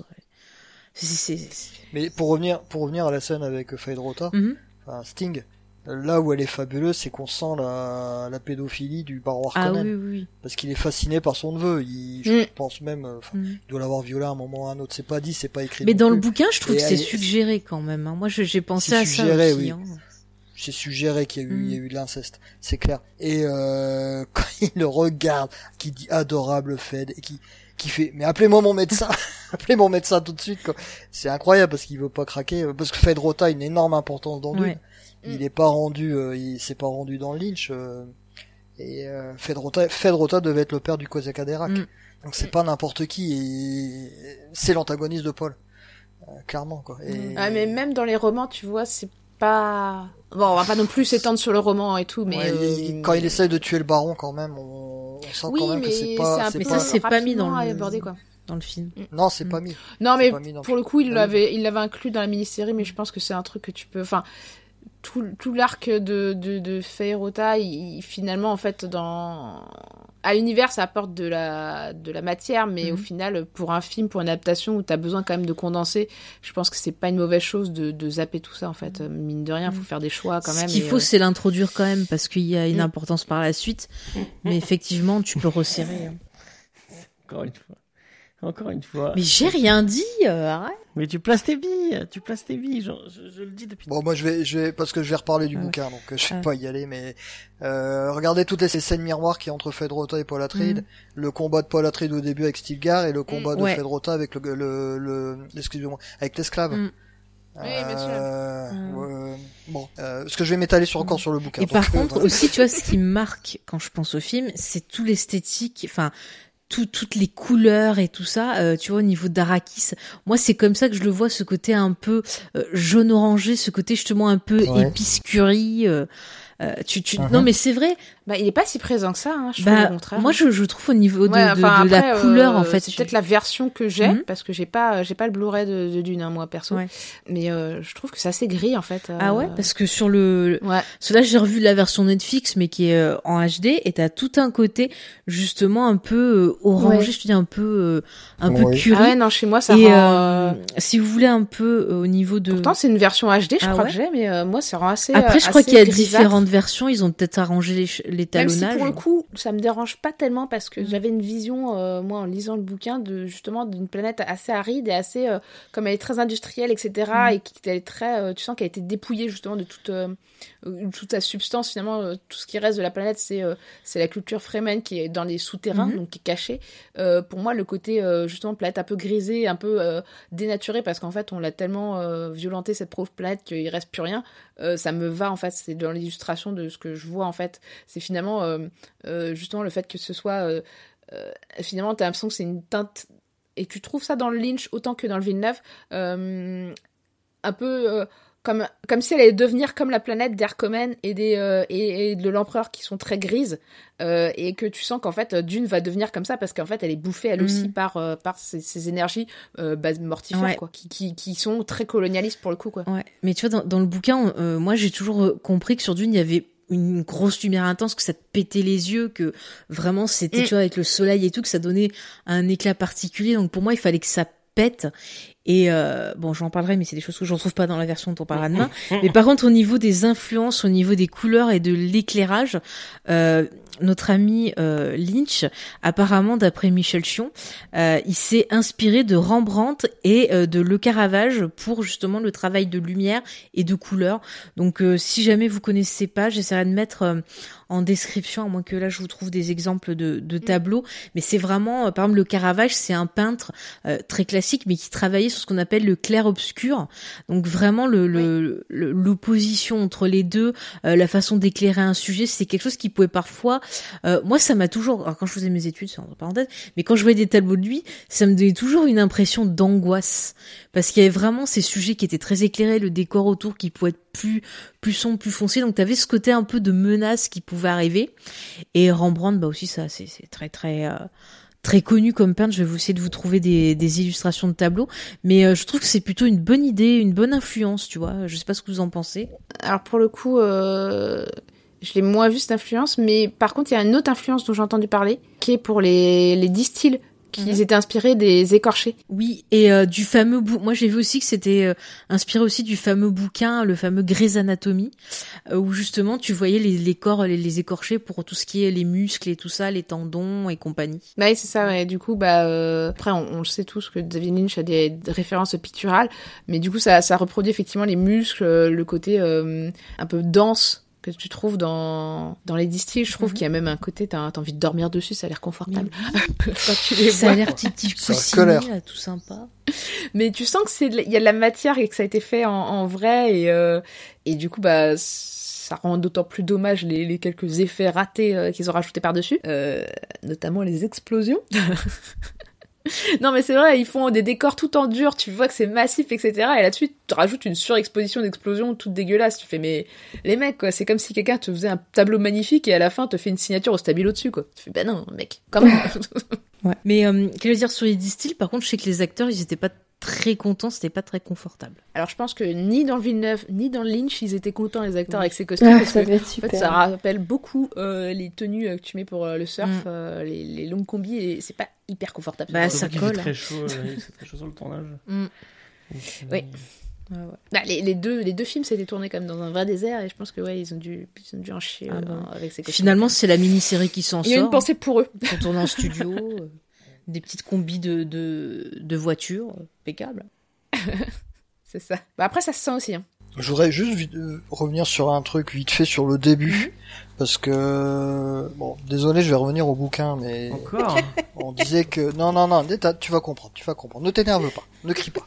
Euh, donc on disait qu'il il voulait faire trois films. Alors je sais pas jusqu'où il voulait aller, mais est-ce qu'il voulait aller jusqu'aux Enfants de Dune, par exemple? Il voulait y aller. Si vous prenez le tout, voilà. Si vous prenez le tout début du film, mhm. euh, notamment la scène qui a après Urulan, qu'est-ce qu'on voit un, un, voyageur de la guilde. Mhm. Euh, il n'y a pas de voyageur de la guilde dans Dune. On en voit dans l'enfant, le Messie de Dune, le premier. Mhm. On n'en voit pas. Dans alors et après, tout de suite, euh, donc il y a cette scène-là d'exposition avec l'empereur. À la suite, donc on sait pas encore le comme Chabar, on voit euh, Paul Atreides euh, dans sa chambre ou dans son son appartement en fait, qui est en train d'étudier des, des bouquins audio, mhm. des bouquins vidéo. Hein. Et dedans, on parle du Benetelax. Le Benetelax, même chose, c'est que dans le Messie de Dune. Ouais. Euh, Voyageur de la guide part de la planète X. Mhm. La planète X, c'est que dans le Messie de Dune. Et je me suis dit, tiens, il a récupéré des petits trucs du Messie de Dune il les a mis. Oui, moi aussi, euh, j'avais, j'avais ouais, aussi euh, en temps. Et notamment, il parle de X et de richesse, et mm. euh, un peu pour justifier les modules étranges. Hein. En fait, Lynch avait prévu un univers étendu depuis le début. En fait, on l'a pas voilà, faire. Bah, lui, on lui avait engagé, son contrat c'était marqué, tu dois faire trois films d'une, et il avait prévu mm-hmm. de faire jusqu'aux enfants de Dune. Et euh, enfin, c'est ce qu'on lui avait demandé de faire en tout cas. Donc c'est possible qu'il ait euh, bah, mis des petits éléments, ouais, voilà, pour la Placer des petits jetons. Ouais. Mm, mm. Parce que si on reprend la version euh, qui est sortie après, qui est Alan Smith, mm -hmm. le, discours d'Irulan n'est pas au début. En fait, on a une espèce de dessin animé au début et qui commence à parler du jet butérien. Je sais pas si vous vous en souvenez. Oui. C'est-à-dire que le début, en fait, ils expliquent pourquoi il n'y a pas d'ordinateur dans Dune. Chose qui est pas qui, est, qui est pas expliqué dans le, la version d'origine et qu'encore moins expliqué dans le Villeneuve. Ça, j'en parlais tout à l'heure. Euh, Non mais après, euh, je pense que encore une fois, il y a des choix qu'il faut faire et que euh, j'adore l'univers de Dune et, et je trouve que sa complexité est d'une richesse absolue. Mais euh, mais mais mais, mais c'est très bien dans un bouquin, mais dans un film, faut faire des choix. Et tu peux pas Non, tout aborder. Je suis d'accord, je je suis d'accord avec toi qu'il faut faire des choix. Mais ça, le djihad butérien, c'est ce qui justifie tout le visuel de Dune. Bouquin, film, tout mélangé. Pourquoi Dune c'est low-tech Pourquoi il n'y a pas de rayon laser Pourquoi il n'y a Mm. pas d'ordinateur Pourquoi il n'y a pas d'intelligence artificielle Pourquoi il n'y a pas de robot Pourquoi il n'y a pas tout le décorum classique de films de science-fiction C'est à cause du djihad butérien. Ça prend deux minutes à expliquer que dans le passé il y a eu les hommes dominés par les machines pendant des millénaires et qu'il y a une révolte qui s'appelle le djihad butérien et qu'ils ont décidé que tu ne feras pas de, de qui machine a à l'esprit de l'homme semblable.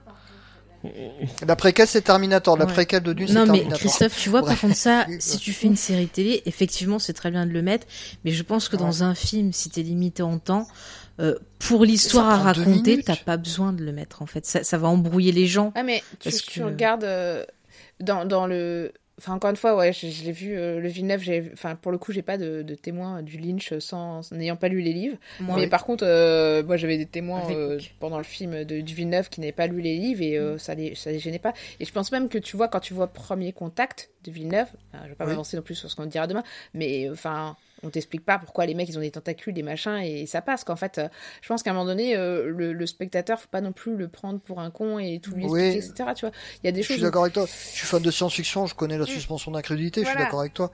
Mais c'est fondateur là, non, je suis- c'est fondateur. Je suis désolé. Enfin, je suis désolé, pardon. C'est mon opinion, excuse-moi. Euh, c'est que euh, ça justifie tellement de choses.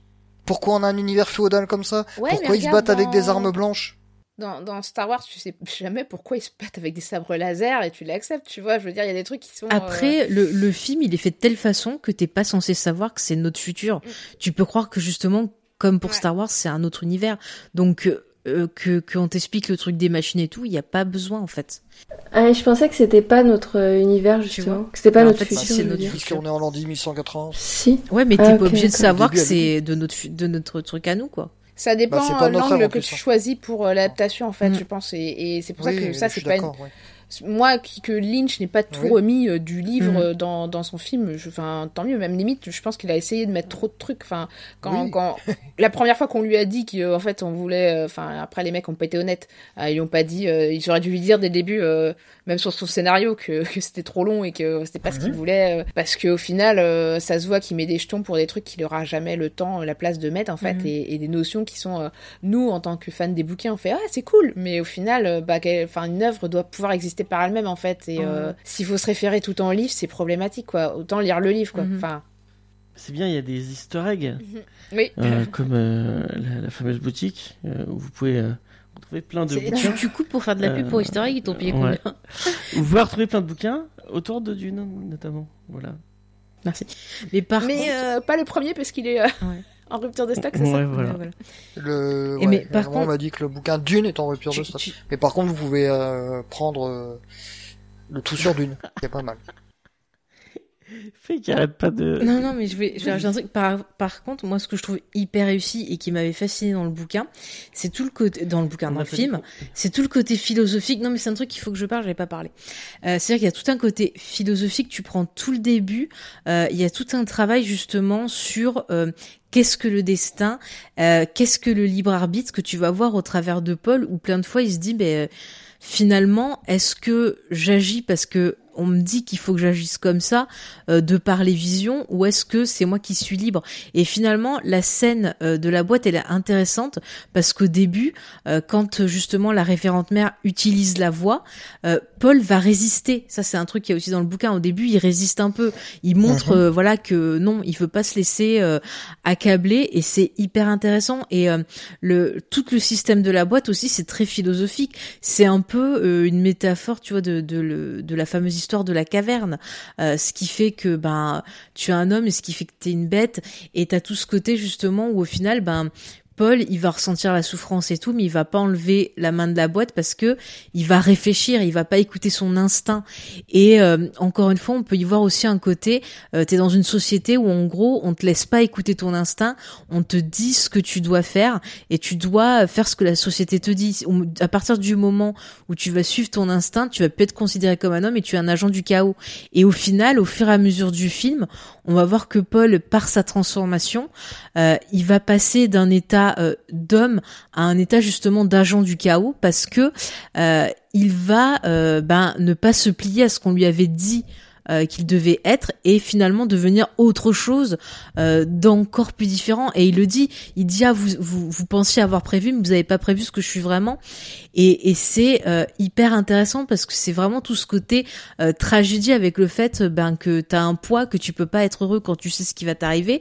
Et c'est tout un, ouais, je trouve qu'il y a toute une, une réflexion comme ça sur euh, à quel moment en fait tu deviens un, un danger et, euh, et c'est pareil, on peut le rapprocher aussi de la, la politique avec justement les, les dirigeants et tout qui comprennent euh, les clés pour pouvoir manipuler les autres et qui vont imposer leur pouvoir. Et tu vois toutes ces notions au travers de, de Paul, au travers des visions aussi qui sont ce rappel constant de genre, euh, euh ouais, par les visions, on te dit euh, ce qu'on a prévu pour toi et il va prendre une direction qui va l'arranger et qui va le rapprocher ben, de sa vengeance pour un peu laver l'honneur des Atreides et compagnie. Et enfin, je trouve ça intéressant. T'as tout ce côté un peu les fameux cœurs antiques via la vision. Et euh, je trouve ça bien, puisque côté ces femmes qui le regardent au début comme les deux sorcières qui savent son destin, là, les petites sorcières autour de leur chaudron qui disent euh, ah ben lui on va faire ça, mais le père il aura rien et patati et patata. Enfin, c'est vraiment. Ah, ça c'est très Macbeth. Mm. Ouais.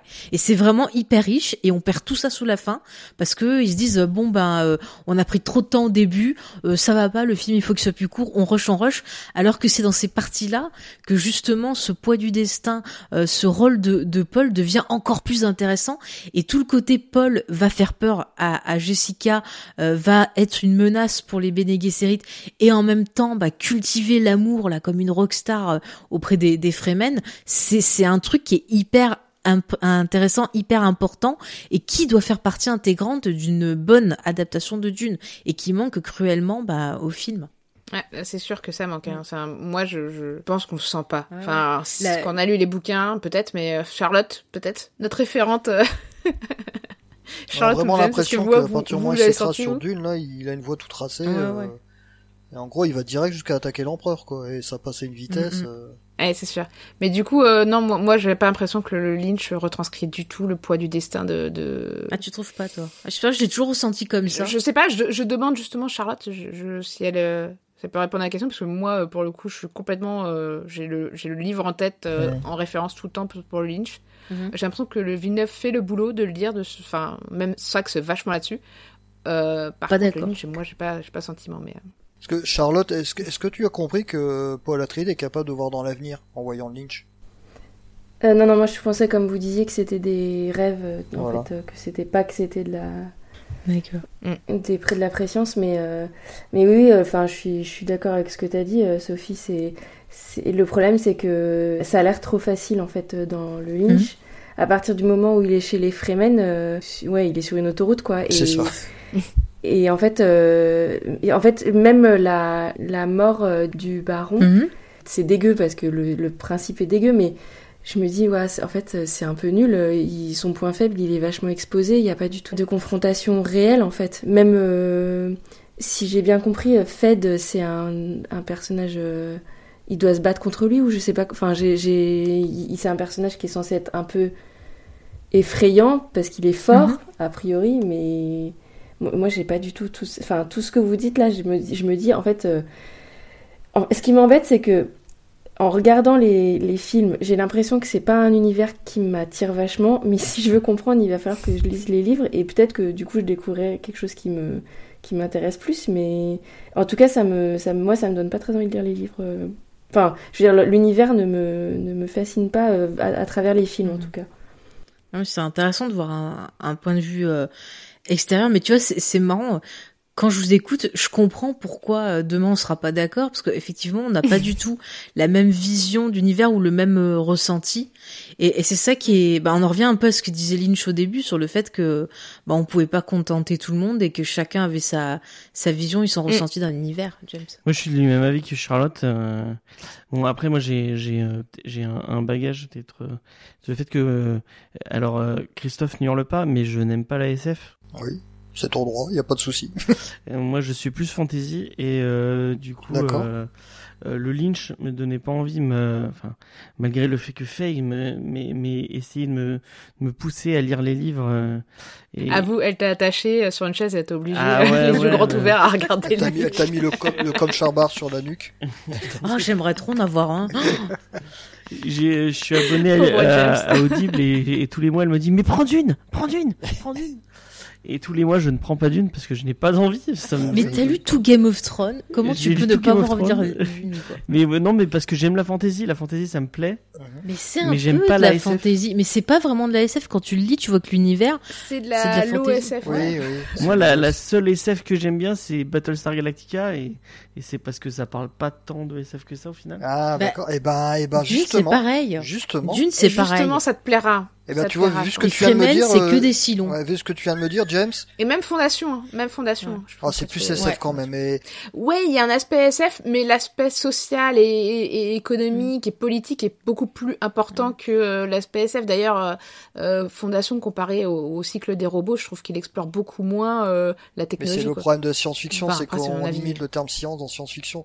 Dans la science, vous avez la linguistique, Bah, vous avez les religions, Ouais. vous avez la sociologie, Mm. vous avez toutes les sciences. Voilà. Oui, bah d'ailleurs, quand, quand, quand Frank Herbert a sorti euh, Dune, euh, les gens ont dit ce n'est pas de la science-fiction, il n'y a pas de science Voilà. dedans. Ouais. il bah, Si, il euh, c'est juste pas. euh, Bah, faut dire qu'à l'époque, Ce que j'ai appris autour de Falkenberg euh. me donne pas envie de le lire en plus donc euh, bon. Euh, donc ouais. Bah, en tout cas, je pense qu'on peut au moins euh, apporter cette euh, conclusion, je pense, euh, que pour apprécier le Lynch, il faudrait lire les, les romans. Ouais. Donc on vous invite plutôt à, si vous avez lu les romans, revoir le Lynch. euh, ou le découvrir et là vous allez pouvoir l'apprécier vraiment parce que sinon vous allez passer à, à côté euh, à côté du film Mm. quoi. Mais moi, je l'ai, enfin, je l'aime, même ses défauts, tu vois, je suis consciente des défauts qu'il a, mais je l'aime d'amour, j'aime le, le- C'est parce que t'es une le visuel. euh, Non, mais j'aime de le visuel, j'aime la musique. Euh, c'est vraiment, je l'adore, je le revois souvent. Et Mais ah, il est beau, hein. il est beau. Enfin, il y a, il y a plein de choses. Et la musique est fantastique. Ah mais la musique est fantastique, elle est envoûtante, je l'adore. Mais je l'aime d'amour, ça fait partie de mes BO préférés. Et, et, et vraiment, je me lasse pas. Et moi, je pense qu'il y a beaucoup de choses euh, profondes à dire plus sur le film. Vous voyez, moi, j'ai j'ai perçu des trucs que vous avez pas perçus, et je trouve ça intéressant. Et j'invite nos, nos auditeurs à le regarder et à nous dire ce qu'ils ont vu et voir s'ils ont ressenti pareil ou pas. Enfin, moi, j'avais vraiment ce côté euh, tragédie, je l'ai senti à fond. Euh, par contre, j'ai une petite info que j'ai vue cette semaine intéressante, euh, parce que je disais, on comparait souvent le bouquin au Seigneur des Anneaux quand il est sorti. Eh bien, figurez-vous que Tolkien a lu Dune. On lui avait envoyé, même deux fois, et euh, il y a, je sais plus si j'ai vu ça sur Tolkien Deal. Euh, ou sur un autre site autour de Tolkien, où en fait euh, il y a des lettres de Tolkien où euh, il écrit à l'éditeur en disant euh, oui euh, vous m'avez gentiment envoyé euh, le bouquin d'une, on me l'avait déjà envoyé et figurez-vous que je n'ai pas du tout aimé. Est-ce que vous voulez que je vous renvoie euh, l'exemplaire que vous m'avez envoyé? Donc euh, Tolkien n'a pas aimé Dune, il n'a pas aimé en fait les thématiques et euh, la façon dont c'était écrit apparemment. D'accord. Donc euh, voilà, c'est cette petite info marrante, je trouvais ça rigolo. Du coup, on va peut-être passer la parole à, Christophe. Ouais, juste vite fait, si je peux te rejoindre, Faye, euh, je l'aime d'amour aussi, euh, ce, ce film, parce que Ah déjà, ouais. tout simplement, il m'avait tellement fasciné à l'époque que c'est grâce à lui Mm. que j'ai voulu lire le bouquin, et que maintenant j'ai tout lu. Pareil, Ce qu'il y avait sur pareil. Dune, si- s'il n'y avait pas eu ce film-là, je pense que Dune, euh, Mais peut-être pas lu c'est un film. film, mais c'est un film qui a du cœur. Tu vois les persos, tu sens qu'il y a de l'attachement, il y a de l'amour. Ils sont vivants, bordel. C'est beau, quoi. C'est, c'est, c'est... Voilà, je, je reviendrai demain, mais voilà, c'est un film qui a du cœur comparé à un autre. Et j'aime Kay MacLachlan. On donne, oui, donnons pas la parole à, Faye, puisque bon, elle a. Elle a... Mais je te quitterai pour lui, je te le dis. Ah, D'accord, moi, merci beaucoup. J'adore apprendre ce genre de choses en live. Mais sinon, on peut faire un trouble, hein, si tu veux. Je suis sûre qu'il serait d'accord. Oh, euh, mais il est tellement gentil, écoutez. oh, moi, moi, je reste avec ma photo, c'est très bien. apparemment, il a, il a dit que Timothée Chalamet s'en était bien Ouais, sorti. il, il a dit, il a dit gentiment qu'il avait bien aimé. Il a dit ah oui, c'est bien débrouillé. Mais c'est parce qu'il est gentil, c'est tout. Je pense qu'il a moins d'amertume que, que Jodorowsky. Euh, Charlotte, un dernier petit mot sur Dune ou pas du tout? Enfin, sur Dune de David Lynch Euh, non, mais j'ai déjà dit en fait. Hein, euh, je, je trouve que c'est vraiment euh, très beau. euh, c'est toujours très beau visuellement, mais effectivement, pour un- si on veut regarder une bonne adaptation, si on veut comprendre l'univers de, Lune- de, de Dune, c'est compliqué. Mais mais bon, c'est pas. Ça vaut le coup pour son ses qualités artistiques, esthétiques. D'accord. Sophie? Bah effectivement, moi je vais aussi redire euh, ce que je pense avoir dit un peu dans tout l'épisode, à savoir que euh, euh, je le trouve vraiment beau aussi. La musique est juste. Euh, renversante, euh, j'adore. Euh, je me l'écoute souvent depuis euh, depuis que je l'ai revu. Maintenant, c'est pas du tout lui qui m'a donné envie d'aller vers les livres. hein, c'est la mini-série. Donc voilà, c'est compliqué. Je pense que pour l'apprécier, il faut avoir lu les livres en fait, vraiment, ou être fasciné par le cinéma de David Lynch, ou bien être un cinéaste en devenir et vouloir s'intéresser à, à justement ce qu'il faut pas faire euh, et donc du coup apprendre des leçons de, de David Lynch quand il dit que faut pas se laisser marcher sur les pieds par un producteur. Euh, c'est aussi intéressant. Mais euh, mais voilà, c'est pas c'est un film un peu malade et mais c'est toujours hyper intéressant. Je trouve les films justement un peu euh, bah, qui ont qui sont un peu ratés, qui ont qui ont qui ont subi des des des, des sévices de la part du producteur aussi bien que euh, sur les, le tournage qui s'est mal passé, etc.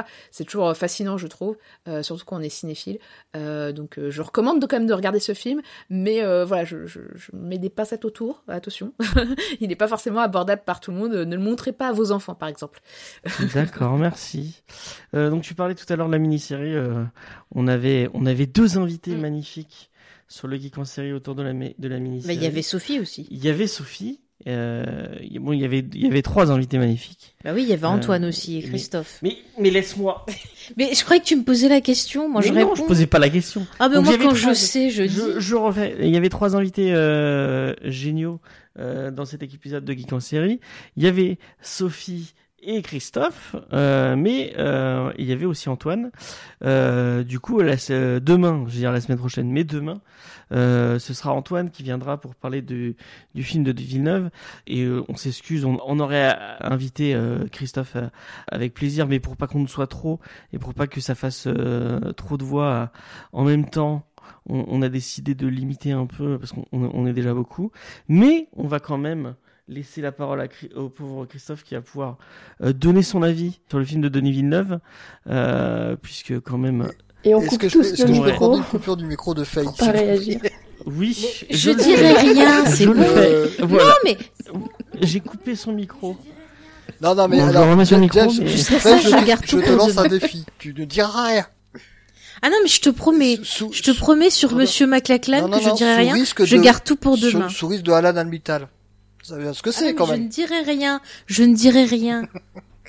Donc, Christophe, qu'est-ce que tu as pensé de, de Attends, ce je mets le stylo dans la bouche. Mets ce stylo dans la bouche Je peux y aller. Christophe, qu'est-ce que Je tu as pensé de ce film de Denis Villeneuve Alors, je l'ai vu deux fois pour l'instant. Euh, une fois en présence de Lloyd Cherry, là, celui qui a écrit euh, le Mock Dune.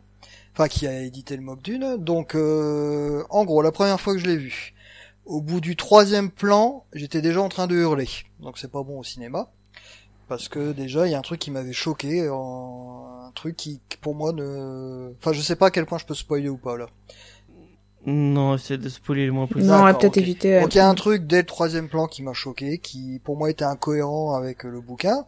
Et j'étais là, et puis très vite je me suis dit attends attends attends, euh, retiens la leçon du Lynch, oublie le bouquin et profite du film. Donc j'ai oublié le bouquin, ce que je fais quand je revois le Lynch, et je me suis éclaté à voir le film. Clairement éclaté à voir le film. Euh, Il y a des tas de trucs euh, géniaux. Euh, la voix, vous allez voir comment il a représenté la voix. Je m'étais beaucoup posé la question comment il a réussi à rendre la voix. Euh, c'est pas évident, hein, c'est décrit dans le bouquin et et là il a trouvé un truc, une combinaison entre du, du, du sound et enfin de- des effets sonores et des effets visuels. Je trouvais ça pas mal. Il y avait des tas d'acteurs qui m'inquiétaient beaucoup. Alors, euh, zut, celui qui fait Duncan Dao. Excusez-moi, j'ai oublié son nom. Moma? Voilà. Je, pour moi, dès que j'ai vu dans les teasers, je dis mais Duncan Dao, c'est pas ça. C'est pas lui. Duncan Dao, c'est quelqu'un de fin, c'est un chevalier, il est rapide, c'est un bretteur de génie. C'est pas une baraque comme Duncan, comme euh, Momoa. Jason Momoa. Jason Momoa, parce que Jason Momoa, il a quand même joué Conan. Donc c'est une baraque et justement, bah, dès le début, on voit sa, son physique est pas du tout mis en avant, enfin sa, sa musculature, elle est toujours cachée. Et euh, le bretteur de génie, on le voit, euh, euh, Jason Momoa, si je me trompe pas, c'est un harnissador, c'est-à-dire qu'il fait de l'arnis escrima. Il a un très haut niveau d'arnis escrima, c'est un art martial philippin que j'ai pratiqué. Et euh, ils l'ont super bien rendu dans, dans le film.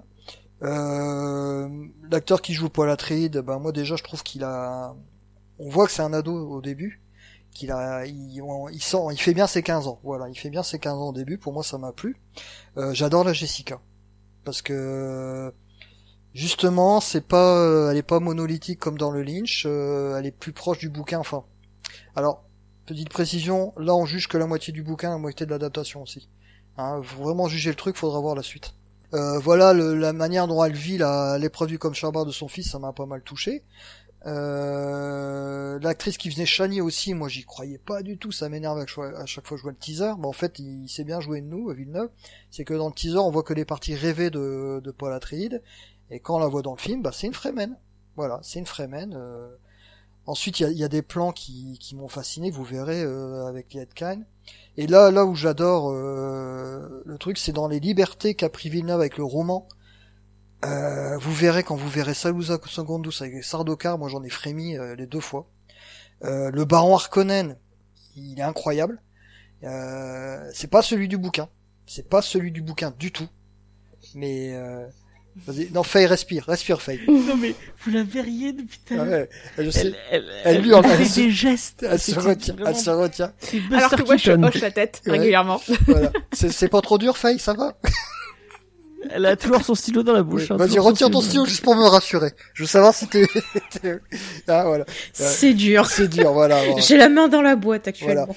Euh, donc les Sardocars, euh, je trouve ça fabuleux. Il y a, enfin, il y a des trucs, des, des ajouts qui ont été faits, euh, qui moi m'ont m'ont scotché. Voilà. Ah, après, j'ai- quand j'ai vu la deuxième fois, j'en ai profité pour être un peu plus critique. Là, je, je dis tiens, je vais regarder. Je vais essayer d'être, euh, parce que j'avais discuté avec Faye entre temps, qui euh, apparemment n'a pas apprécié euh, ce film. Voilà. Ah bon Non, mais c'est c'est surprenant, mais apparemment, et voilà. Bon bref. Et, Heureusement qu'il n'y a pas XP dans le chat. et donc, euh, il y a... Euh, ah bah, alors, c'est un peu comme le Lynch, c'est peut-être même pire, malheureusement. C'est qu'il y a des sacrés manques. Euh, pff, Il y a, vous verrez, les mantas, par exemple. Il y a deux mantas. Euh, Enfin, celui qui est capable de comprendre ce que sont les mantas en voyant le Villeneuve sans avoir lu le livre, il est très très très très fort. Clairement. Euh, j'ai posé la question, pourtant je l'ai vu deux fois. Hein. Moi, j'ai je peux t'interrompre deux secondes? Juste pour les mantas, euh, moi je l'ai vu avec mon homme qui n'a vu euh, le Lynch, il a, enfin c'était il y a super longtemps, et, Ouais. et il a pas lu les bouquins, et il a compris. Et d'accord. Eh ben, James, il a cru Eh qu'il ben- c'était une calculatrice. voilà, j'attendais.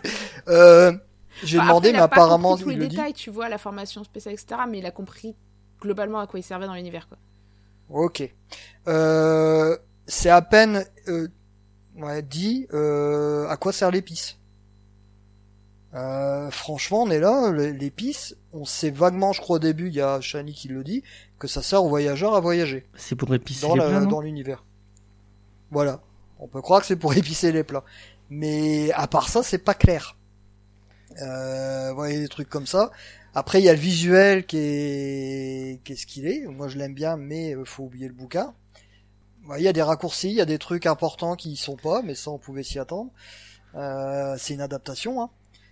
Il y a des, des trucs surprenants, donc euh, bon, ça, ça a été assez dit, donc je vais pas spoiler, mais on voit pas l'empereur, on voit pas Irulan, on voit pas Fedrota. Mais on le verra après, on le verra après. Oui, voilà, j'espère. Et ce qui clairement ne marche pas, et ça fait euh, en discutant avec elle entre ma première et ma deuxième vision, je me suis concentré là-dessus. C'est clair que la fin du film, ça va pas.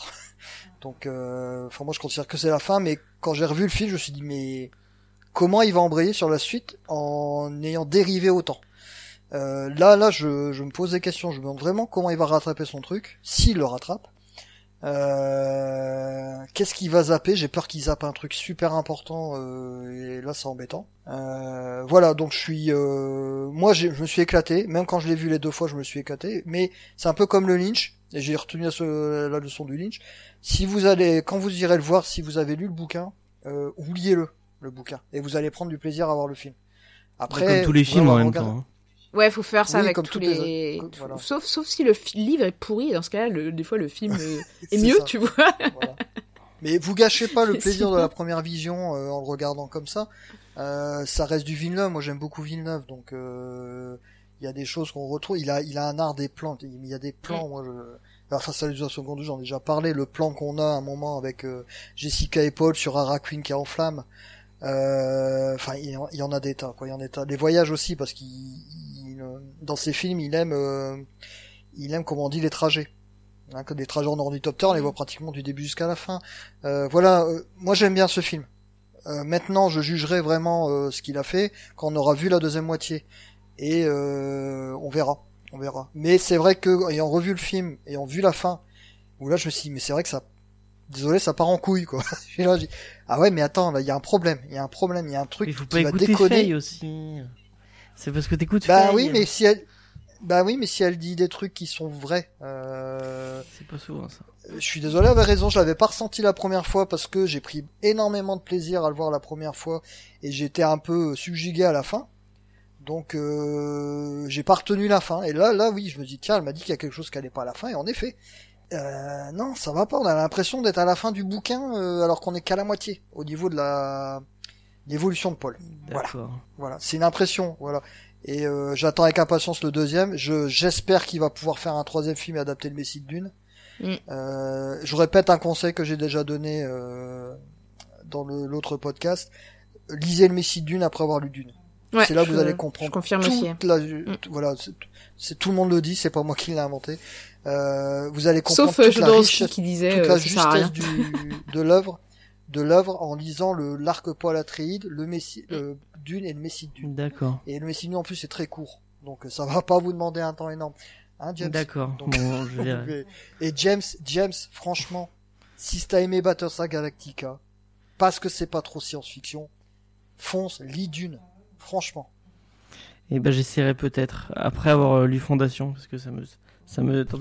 bah dis donc, Y a pas de souci. t'es pas rendu. Mais essaye. Après, t'es pas obligé d'aller jusqu'au bout si ça te plaît Oui pas. oui bah Mm. Mais vu ce que tu viens de me dire, enfin, je, je sais pas, vous êtes d'accord avec moi, Charlotte Ouais, euh, non, mais franchement, euh, c'est complètement euh, d'une, c'est, de la fantaisie euh, science. euh. C'est ça, oui. Ça, c'est franchement, j'aime ça. C'est vraiment, ça emprunte au cycle du héros, à vraiment à des grosses, Mhm. à des gros thèmes du, du, de la fantaisie. euh. Après, ça brasse beaucoup d'autres sujets, mais franchement, je pense, euh, tente de toute façon. Tente, tente, tu verras bien. ouais. Je tenterai. Est-ce je qu'on peut me rassurer sur les sur l'état de santé de Alors Faye est-ce que je rallume son micro? C'est Oui, euh, enfin baisse baisse. Attends, est-ce que tu peux baisser le volume Oui, de je son peux micro à peu baisser, près de euh, 90% Voilà. Et le C'est remettre là. Eh, Et j'ai tu- été tu- sage, tu j'ai me mordu mon stylo jusqu'au bout. Mais j'ai mais j'ai 5 ans, tu le sais. il a morflé le stylo le Ouais. stylo. Le pauvre. Faye, Faye, je suis admiratif. J'ai- Parce que j'ai j'ai ressenti ta souffrance, Ah, mais tu j'ai- vois, comme dans Écoutez, le Code j'ai- j'ai- j'ai- pas contre toi, mais, mais à la sortie du film, j'avais pas été euh, aussi énervée au cinéma depuis que j'ai vu It Follow. Mais vraiment. Ah là là, eh, mais demain, ça va. si Mais ça va être horrible énervé demain, sur It Follow, ça va Mais vraiment. non. euh, ça va être le ring demain. Mais non, mais Tu vas réciter la litanie contre la peur à chaque fois que je parlais, c'est ça? Ouais, un peu, un peu. Non, mais t'as ton avis. Et moi, c'était l'inverse, quoi. J'avais tellement envie de rebondir sur ce que tu disais que c'était super dur de se retenir aussi. Ouais, mais euh, je me suis retenue En aussi. tout cas merci euh, Christophe Mais pour vais- cet avis éclairé. Mais, euh. mais je veux juste dire que merci d'avoir dit des choses parce que ça fait 46 000 fois que je dis la même chose à James pour qu'il lise Dune et moi il m'écoute pas. Alors, j'essaierai bien de lui offrir un dune dédicacé par Frank Herbert, mais ça va être très dur.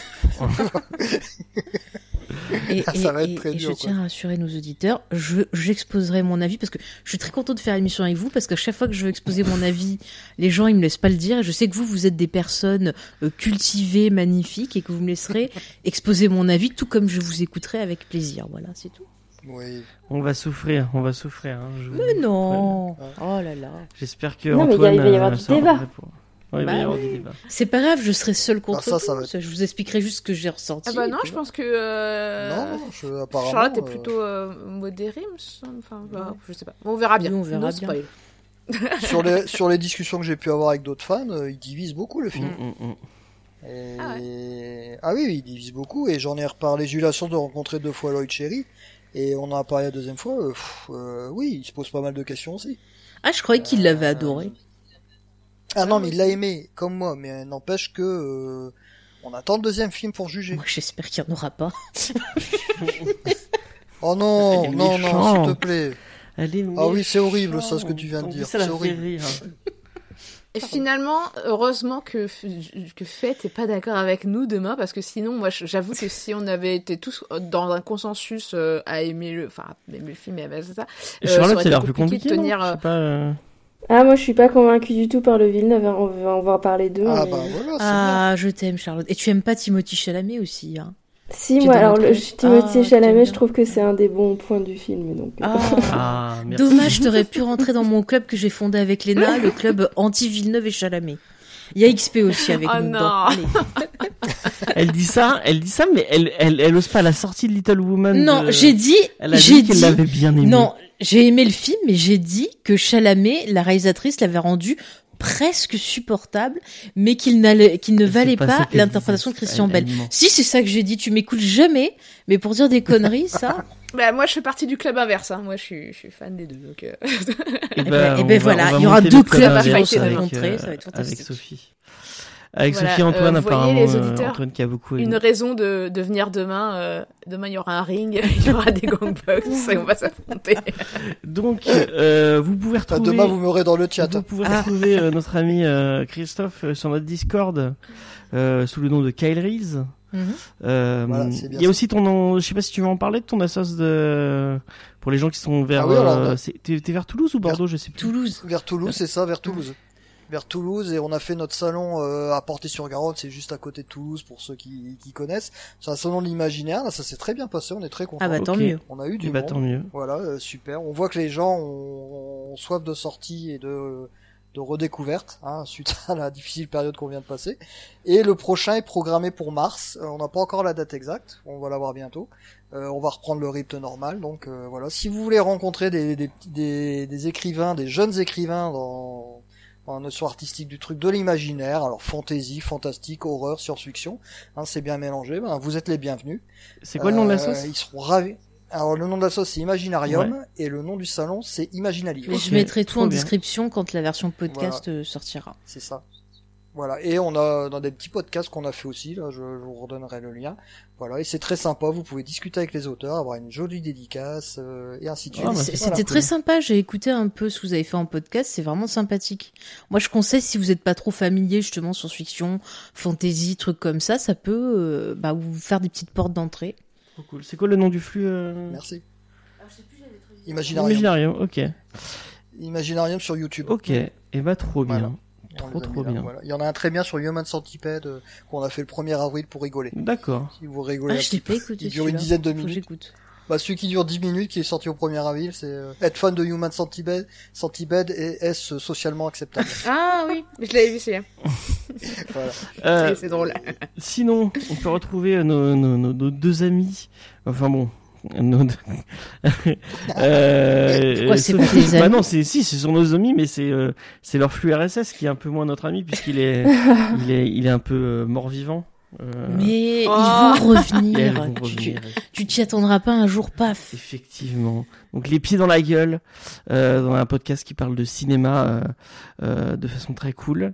Euh, donc euh, allez allez vous abonner, euh, tout ça tout ça. J'aime bien qui c'est qui a fait Ah oui. C'est moi. Parce que c'est laborieux, mais on va y Tu arriver. voyais même plus de quoi il parlait. Et sinon, vous pouvez aussi retrouver Charlotte euh, sur Motif Cinéma. Euh, si vous aimez le cinéma euh, jeunesse, euh, allez-y. Euh, donc Motif Cinéma, le... t'as une, chaîne- t'as une chaîne YouTube aussi ou c'est que sur un... Euh, non, là, c'est que sur les, sur les agrégateurs de podcasts pour le moment. Ok, ok, ok, ok. Ben, tu devrais y penser parce qu'avec YouPod, en deux secondes, ça va sur YouTube. En fait, James t'es payé par plein de gens ce soir pour faire de la pub. Et après, il dit qu'XP, il est multi. Euh, donc, euh, Geek en série, euh, le, le, le podcast sur les séries télé. Pas d'épisode. Pas d'épisode cette semaine, on prend un petit peu de, de, de temps, ça sortira la semaine d'après. Ouais. Parce que j'avais préparé un gros truc, puis je me suis aperçu que c'était gros, que j'avais beaucoup à te dire. Et d'ailleurs, il y a un rapport avec Twin Peaks sur cette série qui est repoussé. Mais on vous prépare autre chose d'un peu plus court à la place. Mais je vous dis pas quoi encore, parce qu'il y aura des petits indices. Ouais. Et euh, nous, mardi, euh, Comedy Discovery, on vous parle de Monstres de Barry Windsor Smith, euh, qui sort chez Delcourt. Euh, donc euh, voilà. Ouh, mais c'est vrai, tu n'as pas dit, euh, XP le, le souligne, c'est vrai qu'on peut retrouver euh, aussi euh, les filles sur le blog Sueur Froide. Effectivement. Ouais.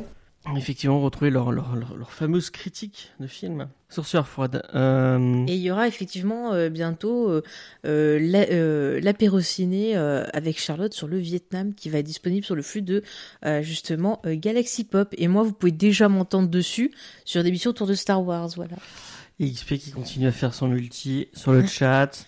Mais il Euh, est gentil. Et moi, je viendrai dans euh, pour l'épisode Halloween de Audacity. Euh, Audacity. De décennies. Décennie, Ouais, mais ah je oui. sais Voilà, pas décennies. encore où, enfin, je sais pas où vous en êtes. Audacity. Audacity, le podcast. Audacity, le podcast. Audacity. non. Euh, voilà, vous pouvez Il vous est tard, je commence à fatiguer. Désolée pour le micro. Euh, demain, euh, Denis Villeneuve, mais j'arrive pas à le dire. Euh, ce sera l'octogone, effectivement, on va se battre jusqu'au sang. Euh, question est-ce que demain on fait tous un accent québécois ou pas Euh, non, Je rigole, je Euh, rigole. je je, sais pas si arrive, mais j'adore l'accent C'est je québécois. tiens bien l'accent marseillais, mais le- l'accent. J'avoue euh, que euh, je, je me québécois. délecte des interviews de Villeneuve. Je- pour- je attends, trouve ça- C'est dommage, il a un accent sexy, mais c'est tout ce qu'il a. Je, je- Elle est méchante. Non, mais c'est clair que t'es méchante. Elle est méchante. je l'aime pas. Et puis je sais que ça embête James, c'est comme il a été méchant, je l'embête. J'ai pas été méchant. Si, c'est toi qui levais méchant. les yeux, qui était pas gentil. Mais je faisais Euh, juste tourner mon stylo en regardant le chat. Je regardais même pas. Je te laisse dire, je Euh, me fais donc maltraiter. voilà, on a, on a fait, Ça va clencher. Non, ça va clasher. ça va couper, chérie. Ça va clencher, c'est quand je prends mes cours de conduite. En tout cas, merci d'avoir été avec nous. Puis rendez-vous demain soir à la Ouais. même heure. hein. Demain soir, la même heure, 20h, euh, pour La même parler équipe, quasiment. de, de Ville- Villeneuve. Est-ce que, est-ce qu'on peut teaser, euh, non, elle me regarde, euh, le, le prochain euh, thème de, on a, on a supprimé les rushs ou pas Non, non, parce que il faut qu'on en parle. D'accord, Voilà. on ne Donc, tease pas. arrête de teaser des choses, après ça on se ne passe tease pas. pas, euh, Déjà, faut pas qu'on supprime les rushs des enregistrements de ce soir. on en parle après, on en parle juste après, t'inquiète pas. Euh, on vous fait des bisous, on vous dit à demain. Non mais et je tenais à dire, j'aime bien titiller, mais c'est pas méchant, c'est pour rigoler. hein. Si, si, c'est méchant. Ça se trouve, il est très sympa, Monsieur Villeneuve. Ça se trouve, je le rencontrerai, on serait potes. Mais je dirais, voilà, j'aime pas tes films, mais t'es très sympa. Voilà, c'est la vie. bah oui. Euh, on vous fait des bisous, on vous dit à la prochaine fois. N'hésitez pas à vous nous laisser 5 étoiles sur, euh, sur iTunes, à nous mettre des bons commentaires parce qu'on n'a pas eu des commentaires À sympas. partager les Donc, émissions N'hésitez pas à parce mettre que. des, des commentaires sympathiques. Ouais. Non, mais surtout partager les émissions parce que c'est vrai que ben ça nous aide, ça permet de la faire découvrir et, et voilà, et ça nous fait plaisir. Allez, des bisous, bye bye. Bisous. Bisous. Salut. Bisous. Know then. Who's